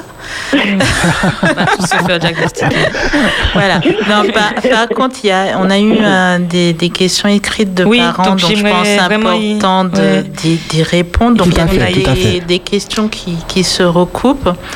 Il y a deux types de questions. Une par rapport euh, aux établissements scolaires et puis une Oui. euh, quotidien avec son enfant 10. Oui. Donc, si, tu, si vous Alors, voulez je- bien, Maëva, peut-être Oui. répondre globalement. Alors, je lis déjà la question. Euh, ça peut-être. Alors, euh, non, parce fait, ah, pour oui, y y a des questions directement. qui se, qui se recoupent en fait. Alors, elle a parlé de quotidien, comment aider au quotidien. Donc là, malheureusement, peut-être que là, il faudrait peut-être recevoir cette personne. Donc, si elle veut euh, Voilà. prendre contact, on va, On va donner les- les, les numéros de coordonnées. téléphone. Et puis, les établissements qui pourraient l'aider. Donc, Alors, euh, excusez-moi, moi je suis un peu comme les enfants disent, j'ai un cerveau qui fonctionne en arborescence. Maëva, oui, cerveau droit. Donc il y, a- il y a des questions qui se recoupent. Donc je vais peut-être pas répondre une par une parce que les réponses Ok. sont pas dans, dans, dans l'ordre. Mhm. Mais il y a déjà une question sur, sur les établissements scolaires et, et ce qui s'y passe, que ça soit Ah, privé ou privé. pas. Euh, avec des ben, c'est c'est vrai voilà quand une maman qui demande euh, est-ce que c'est normal qu'à chaque réunion elle doit Oui. avertir chaque prof de l'aménagement en place? Une autre qui demande est-ce que c'est normal qu'un enfant soit de 5 ans soit expulsé d'un établissement scolaire? Ah oui, Euh, C'est voilà. vrai que, comme vous l'avez dit tout à l'heure, euh, Mm. chaque établissement, en fait, ça, ça- ça- tout dépend, en tout cas, de la, la qualité de la prise en charge, malheureusement, dépend de chaque établissement. Mais c'est pas mais normal. ce- voilà, ce n'est pas normal, premièrement. Et deuxièmement, il y a des textes qui régissent justement l'action en faveur des élèves. Nous sommes dans une école, dans, la- dans une politique d'école inclusive. Donc, il ne faut pas hésiter à, entre guillemets, taper du point. Donc, nous, nous avons euh, un professionnel euh, clé qui est l'enseignant référent. Donc, il s'occupe euh, de tous les enfants qui ont une reconnaissance, hein, une reconnaissance MMDPH. Donc, qui sont vraiment qui font vraiment le lien entre les familles et les équipes. Et puis, les professeurs principaux, faut pas hésiter à vous diriger vers les professeurs principaux, à expliquer euh, le profil de l'enfant, venir avec des bilans et demander à ce que les aménagements soient mis en place. C'est pour ça que je dis que dès que vous avez les bilans, surtout euh, les bilans orthophoniques, vous avez des orthophonistes qui donnent des préconisations aux professeurs, parce que nous, nous les psychologues, on est également en relation avec les professeurs et il y a des professeurs qui nous disent, mais on aurait aimé avoir euh, au moins des préconisations pédagogiques de la part de professionnels extérieurs. Donc, si possible, que les orthophonistes ou voilà, les, ergo- les ergothérapeutes ou euh, autres professionnels, neuropsy également, puissent donner des préconisations pédagogiques et il faut également que les professeurs en prennent connaissance pour les appliquer. Donc, je Euh, dirais uniquement la page où il y a les préconisations. On donne pas le bilan médical. Exactement. Mais il faut aussi que l'éducation nationale fasse sa part de travail. Donc, je dis aux parents, certes, ok, mais il faut pas aller seul. Donc, je suis contente que le président de la FCPE soit intervenu tout à l'heure. Mhm. Il faut aller chercher qui représente les parents d'élèves dans l'école, dans, Dans le lycée, dans le collège. S'il n'y a pas de représentant, ben, il faut appeler la, ben, au siège de la FCPE, au siège de l'UPEM, au siège de la, la PEP, enfin ceux avec qui vous vous sentez plus à l'aise, pour vous accompagner. Parce que vous, vous avez votre difficulté, mais eux, dans ces associations, vous avez des personnes qui connaissent les textes et qui peuvent bien vous accompagner. Parce que là, c'est c'est pas une question de- d'aller quémander des choses, c'est faire reconnaître des droits. Donc là, on, on passe plus dans de l'émotif, on est sur du juridique. exactement. Donc les, les- on n'a pas à aller faire tout ça. Moi, je suis, je suis désolée. Ça doit être automatique. L'école sait que l'enfant est 10, l'école doit provoquer la réunion.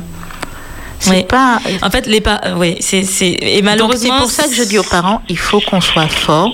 Il faut, Mm. il faut adhérer aux associations. Oui. Il faut aller il faut- voter. Votez Oui. pas aux élections Exactement, exact. C'est ça que il j'allais faut aller dire. Il n'y a pas assez de parents qui, qui aillent voter. Et les parents d'élèves représentants, on voit quand même qu'ils se battent. Et il n'y a pas assez d'adhérents, il n'y a pas assez de personnes qui, Mais, mais c'est pas, votent c'est par pas ça. normal. Je comprends cette maman. Mais, euh, hein. ouais. Son fils est en terminale et elle, elle doit aller voir chaque prof. Et je la comprends parce que je fais ça aussi chaque année depuis la sixième. Et mon fils au lycée. Alors, et puis, euh, les rencontres parents-professeurs, il n'y en a pas assez de parents. C'est-à-dire que les parents sont convoqués. Qui, qui est le parent qui vient? Ce sont des parents des élèves qui réussissent, qui ont de Non, très je bonnes suis- moyennes. Par contre, là, je alors, vais pas je, vous je parle... Maëva. Non, Je alors, je, je parle de ma pratique. Je parle de ma pratique. C'est-à-dire que là, là, euh, bon, euh, bon, après, je suis dans le Nord-Atlantique. Ce que, ce qu'on a, ce, ce dont on s'aperçoit, c'est qu'il n'y a pas beaucoup de parents qui viennent lors des, des rencontres parents-professeurs. Mais pourquoi les parents viennent pas? C'est le regard de l'autre. Les parents d'enfants 10 préfèrent avoir des rendez-vous individuels, aller voir. Donc il faut aussi que les enseignants répondent aux demandes de, de rendez-vous aussi. Il faut aussi comprendre que c'est compliqué pour un parent parce qu'il n'y a aucune confidentialité dans les rencontres parents-professeurs. Aussi, ouais. On- on- il y a deux, trois professeurs dans la même salle, donc il reçoit trois, quatre parents en même Il y a la temps. queue derrière. euh. Euh, donc il faut aussi que, que, que les choses soient aménagées de façon à ce que les parents se sentent à l'aise de venir. Donc là je, là, je vais redonner le bâton à l'éducation nationale et également aux établissements privés. C'est à eux de mettre les choses en place pour que nos enfants soient bien inclus. Parce que c'est pas normal que chaque année, je sois obligée de, de poser une semaine de congé à la rentrée. Ça veut dire que je fais une semaine de, de vacances en moins avec mon fils pour pouvoir faire la tournée des professeurs. C'est pas normal. Ah oui, ça.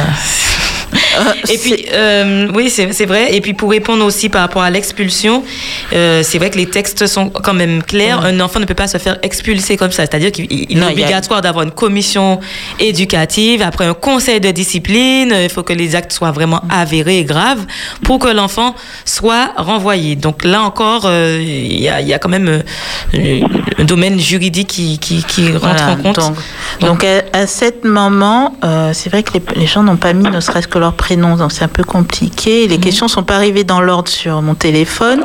Donc je, je dirais à cet moment euh, de se rapprocher du représentant du parent d'élève de son établissement. Si s'il y en a pas, ben d'appeler l'une des fédérations pour voir comment ils peuvent l'accompagner parce que c'est pas normal qu'un enfant si jeune soit expulsé sans, solution de rechange. Euh, voilà, là je peux pas donner d'éléments parce que j'ai pas le fond de dossier et surtout je suis pas juriste. Donc là je, pense qu'on est arrivé à un haut niveau donc il faut vous vous rapprocher. Pour nous à 10 Martinique on n'a pas encore les moyens d'avoir des avocats, mais il faut il faut euh, vous rapprocher dès lundi. Euh, je vais je peux au moins donner le numéro de la FCPE. Je vais regarder si j'ai le numéro de l'UPEM sur moi, mais il faut les appeler rapidement dès lundi matin pour être aidé. Voilà.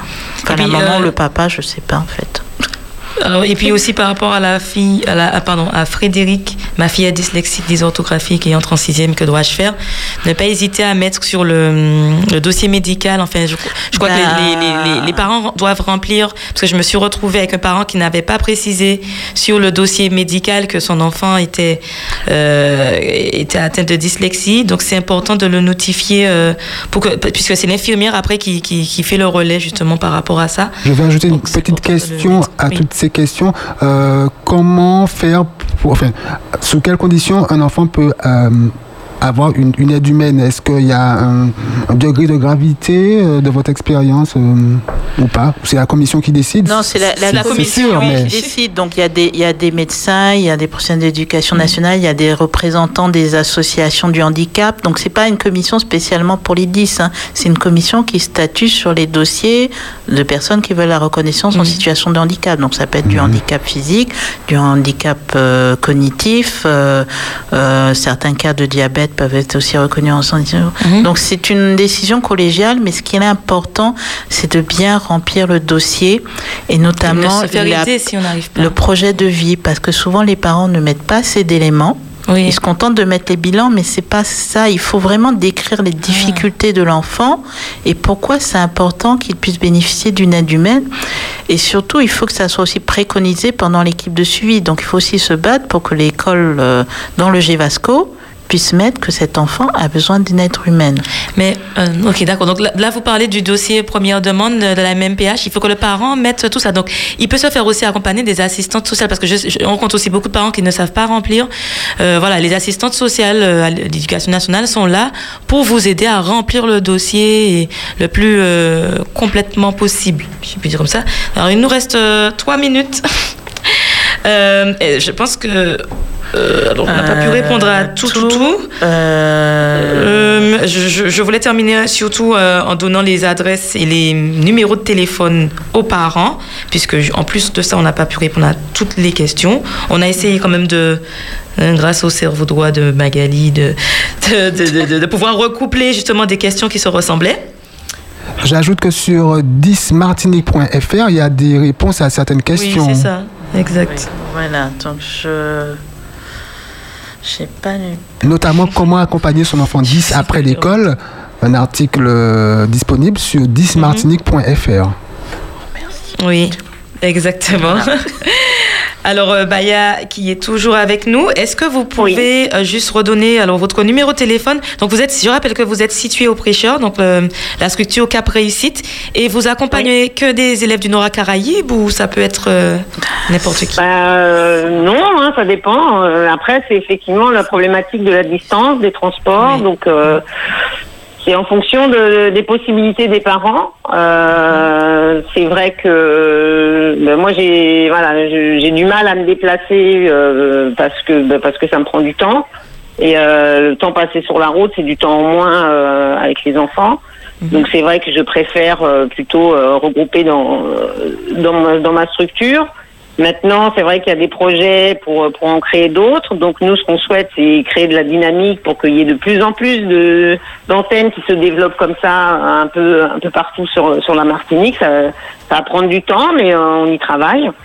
Donc pour l'instant, non. Moi, c'est plutôt les gens euh, Norca qui viennent. euh, donc, euh, par exemple, moi, j'ai des élèves du Carbet, du Morne Rouge, euh, de Saint-Pierre, du Prêcheur. Donc euh, voilà, le maillage se fait comme ça parce qu'on a ce problème de, de, de distance et puis et, puis et puis voilà. Après c'est une organisation. C'est vrai que c'est compliqué, mais euh, moi je suis joignable donc euh, au 06 96 06 27 70. euh, quasiment à n'importe quel moment. Euh, donc je travaille toute l'année, vacances scolaires comprises, grandes vacances d'été aussi, enfin d'été oui, pour vacances scolaires. Euh, et puis je voilà, je, je m'organise, donc je travaille tous les jours. D'accord, merci. Association Soit après l'école, soit avant, je me cale sur euh, sur les besoins, les disponibilités. C'est voilà, je- j'essaye d'être là au maximum. D'accord. Merci. Voilà, et toujours dans, dans le nord, donc côte atlantique, nous avons la- l'association PSF Formation, euh, donc pour l'accompagnement à la scolarité, qui répond au 06 96 04 97 63, donc 06 96 04 97 63. Euh, donc, euh, effectivement, comme dit, la, dit Baya, on espère euh, qu'il y aura aussi des, Mhm. ce type de, de structure sur, sur le centre et, et le sud pour que le territoire soit, soit maillé. Alors, la FCPE, le numéro est le 05 96 60 61 63. 05 96 60 61 63. Donc, j'ai pas, j'ai pas l'UPEM, mais je vais, je vais dans la semaine euh, mettre les coordonnées au moins sur le site euh, internet de, de Dismartini. Ok, Et je pense alors- qu'en tapant UPEM, euh, je- on va Mhm. trouver facilement. Ok, et puis je, je, je, je poursuis. Alors, vous avez également des sites internet. Donc, euh, donc on a parlé du, de, de la page euh, de 10 Martinique.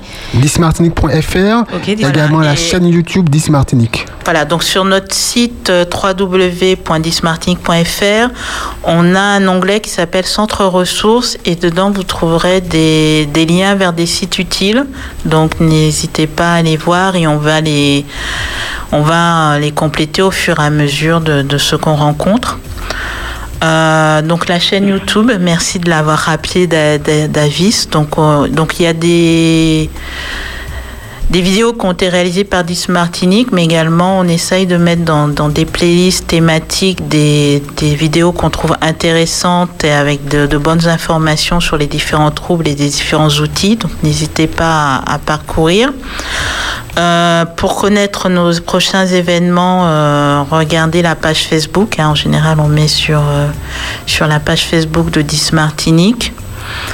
Et puis également sur le, compte Instagram, on met également les, les différents événements euh, qu'on peut trouver. Merci, Voilà. madame. Après, euh, je crois qu'on a un peu fait le tour. Alors, je voudrais quand même la fin donner. de notre émission. Ah. Rapidement. Ah oui, donc un site internet, oui. N'hésitez pas à suivre les MOOC. Euh, vous avez des sites comme le MOOC canadien sur l'Université Laval, le point sur le TDAH pour mieux accompagner nos jeunes à la maison. Et puis, le CIO Nord-Atlantique vous invite à un, un atelier ce mercredi. Donc, justement, pour les parents, euh, sur les, tous, toutes les, tous les dispositifs qu'il existe au sein de l'éducation nationale et aussi médico-sociaux, les dispositifs médico-sociaux. Euh, N'hésitez pas à vous inscrire. On n'a pas encore beaucoup d'inscrits, donc venez et vous aurez des réponses à vos questions. Mon enfant a besoin éducatif particulier au 0696 25 74 27. C'est à quelle heure mercredi? Alors, c'est mercredi à partir de 14h à 16h. Et voilà, ce sera pour, c'est à destination des parents qui ont des, des, des jeunes pardon, à, à besoins éducatifs particuliers. Voilà, et on donnera encore des informations puisque là, on regroupe tous les psychologues, euh, tous les psychologues de l'éducation nationale du Nord-Atlantique euh, se situent au sein de ce CIO. Il y en a trois en Martinique, également à Fort-de-France, qui recoupent les CIO de Lamentin et de Fort-de-France. En tout cas, je remercie vraiment beaucoup Madame Henriol, Mesdames Henriol et Oura- Ourad, oui, de- d'avoir participé à cette émission, vraiment de façon bénévole. Merci de vous être rendu disponible un gros dimanche matin pendant le confinement, de vous être déplacé, Madame, euh, pour Madame Henriol, et euh, de rester vraiment disponible pour ses parents et de vous battre également pour et avec eux, pour ces jeunes, pour qu'on puisse faire avancer la Martinique. N'est-ce pas? Ah oui, moi je fais, je vais pas loin, moi. ok. Tout à fait. Merci beaucoup. Merci à vous en Merci- tout cas merci d'avoir pris le temps de, Espérance. de faire cette, cette, cette émission et qui permet aussi de faire le point sur notre situation et donner la parole aux parents et ça c'est c'est fondamental. Très bien, merci et bon dimanche et à bientôt Maïva. À bientôt, Davis. À bientôt à tous. Bye bye. Au revoir. C'était Psychologie et bien-être mental avec Magali Henriol, présidente de 10 Martinique, Baya Ourad, membre de l'association 10 Martinique et responsable d'une structure d'accompagnement à la scolarité qui s'appelle Cap Réussite. Le thème du jour était le suivant. Mon enfant est 10 et TDAH. Émission à retrouver plus tard ou demain sur espérance.fm, onglet replay, émission psychologie et bien-être mental. Psychologie et bien-être mental. Confiné ou déconfiné, si vous apprenez à avoir des pensées positives, quel que soit ce qui vous arrive, avec l'aide de Dieu, votre taux de réussite dans tous les domaines de la vie augmentera. Nous vous offrirons des clés de compréhension et des conseils pour favoriser votre santé mentale. Psychologie et bien-être mental avec Maëva Defoy.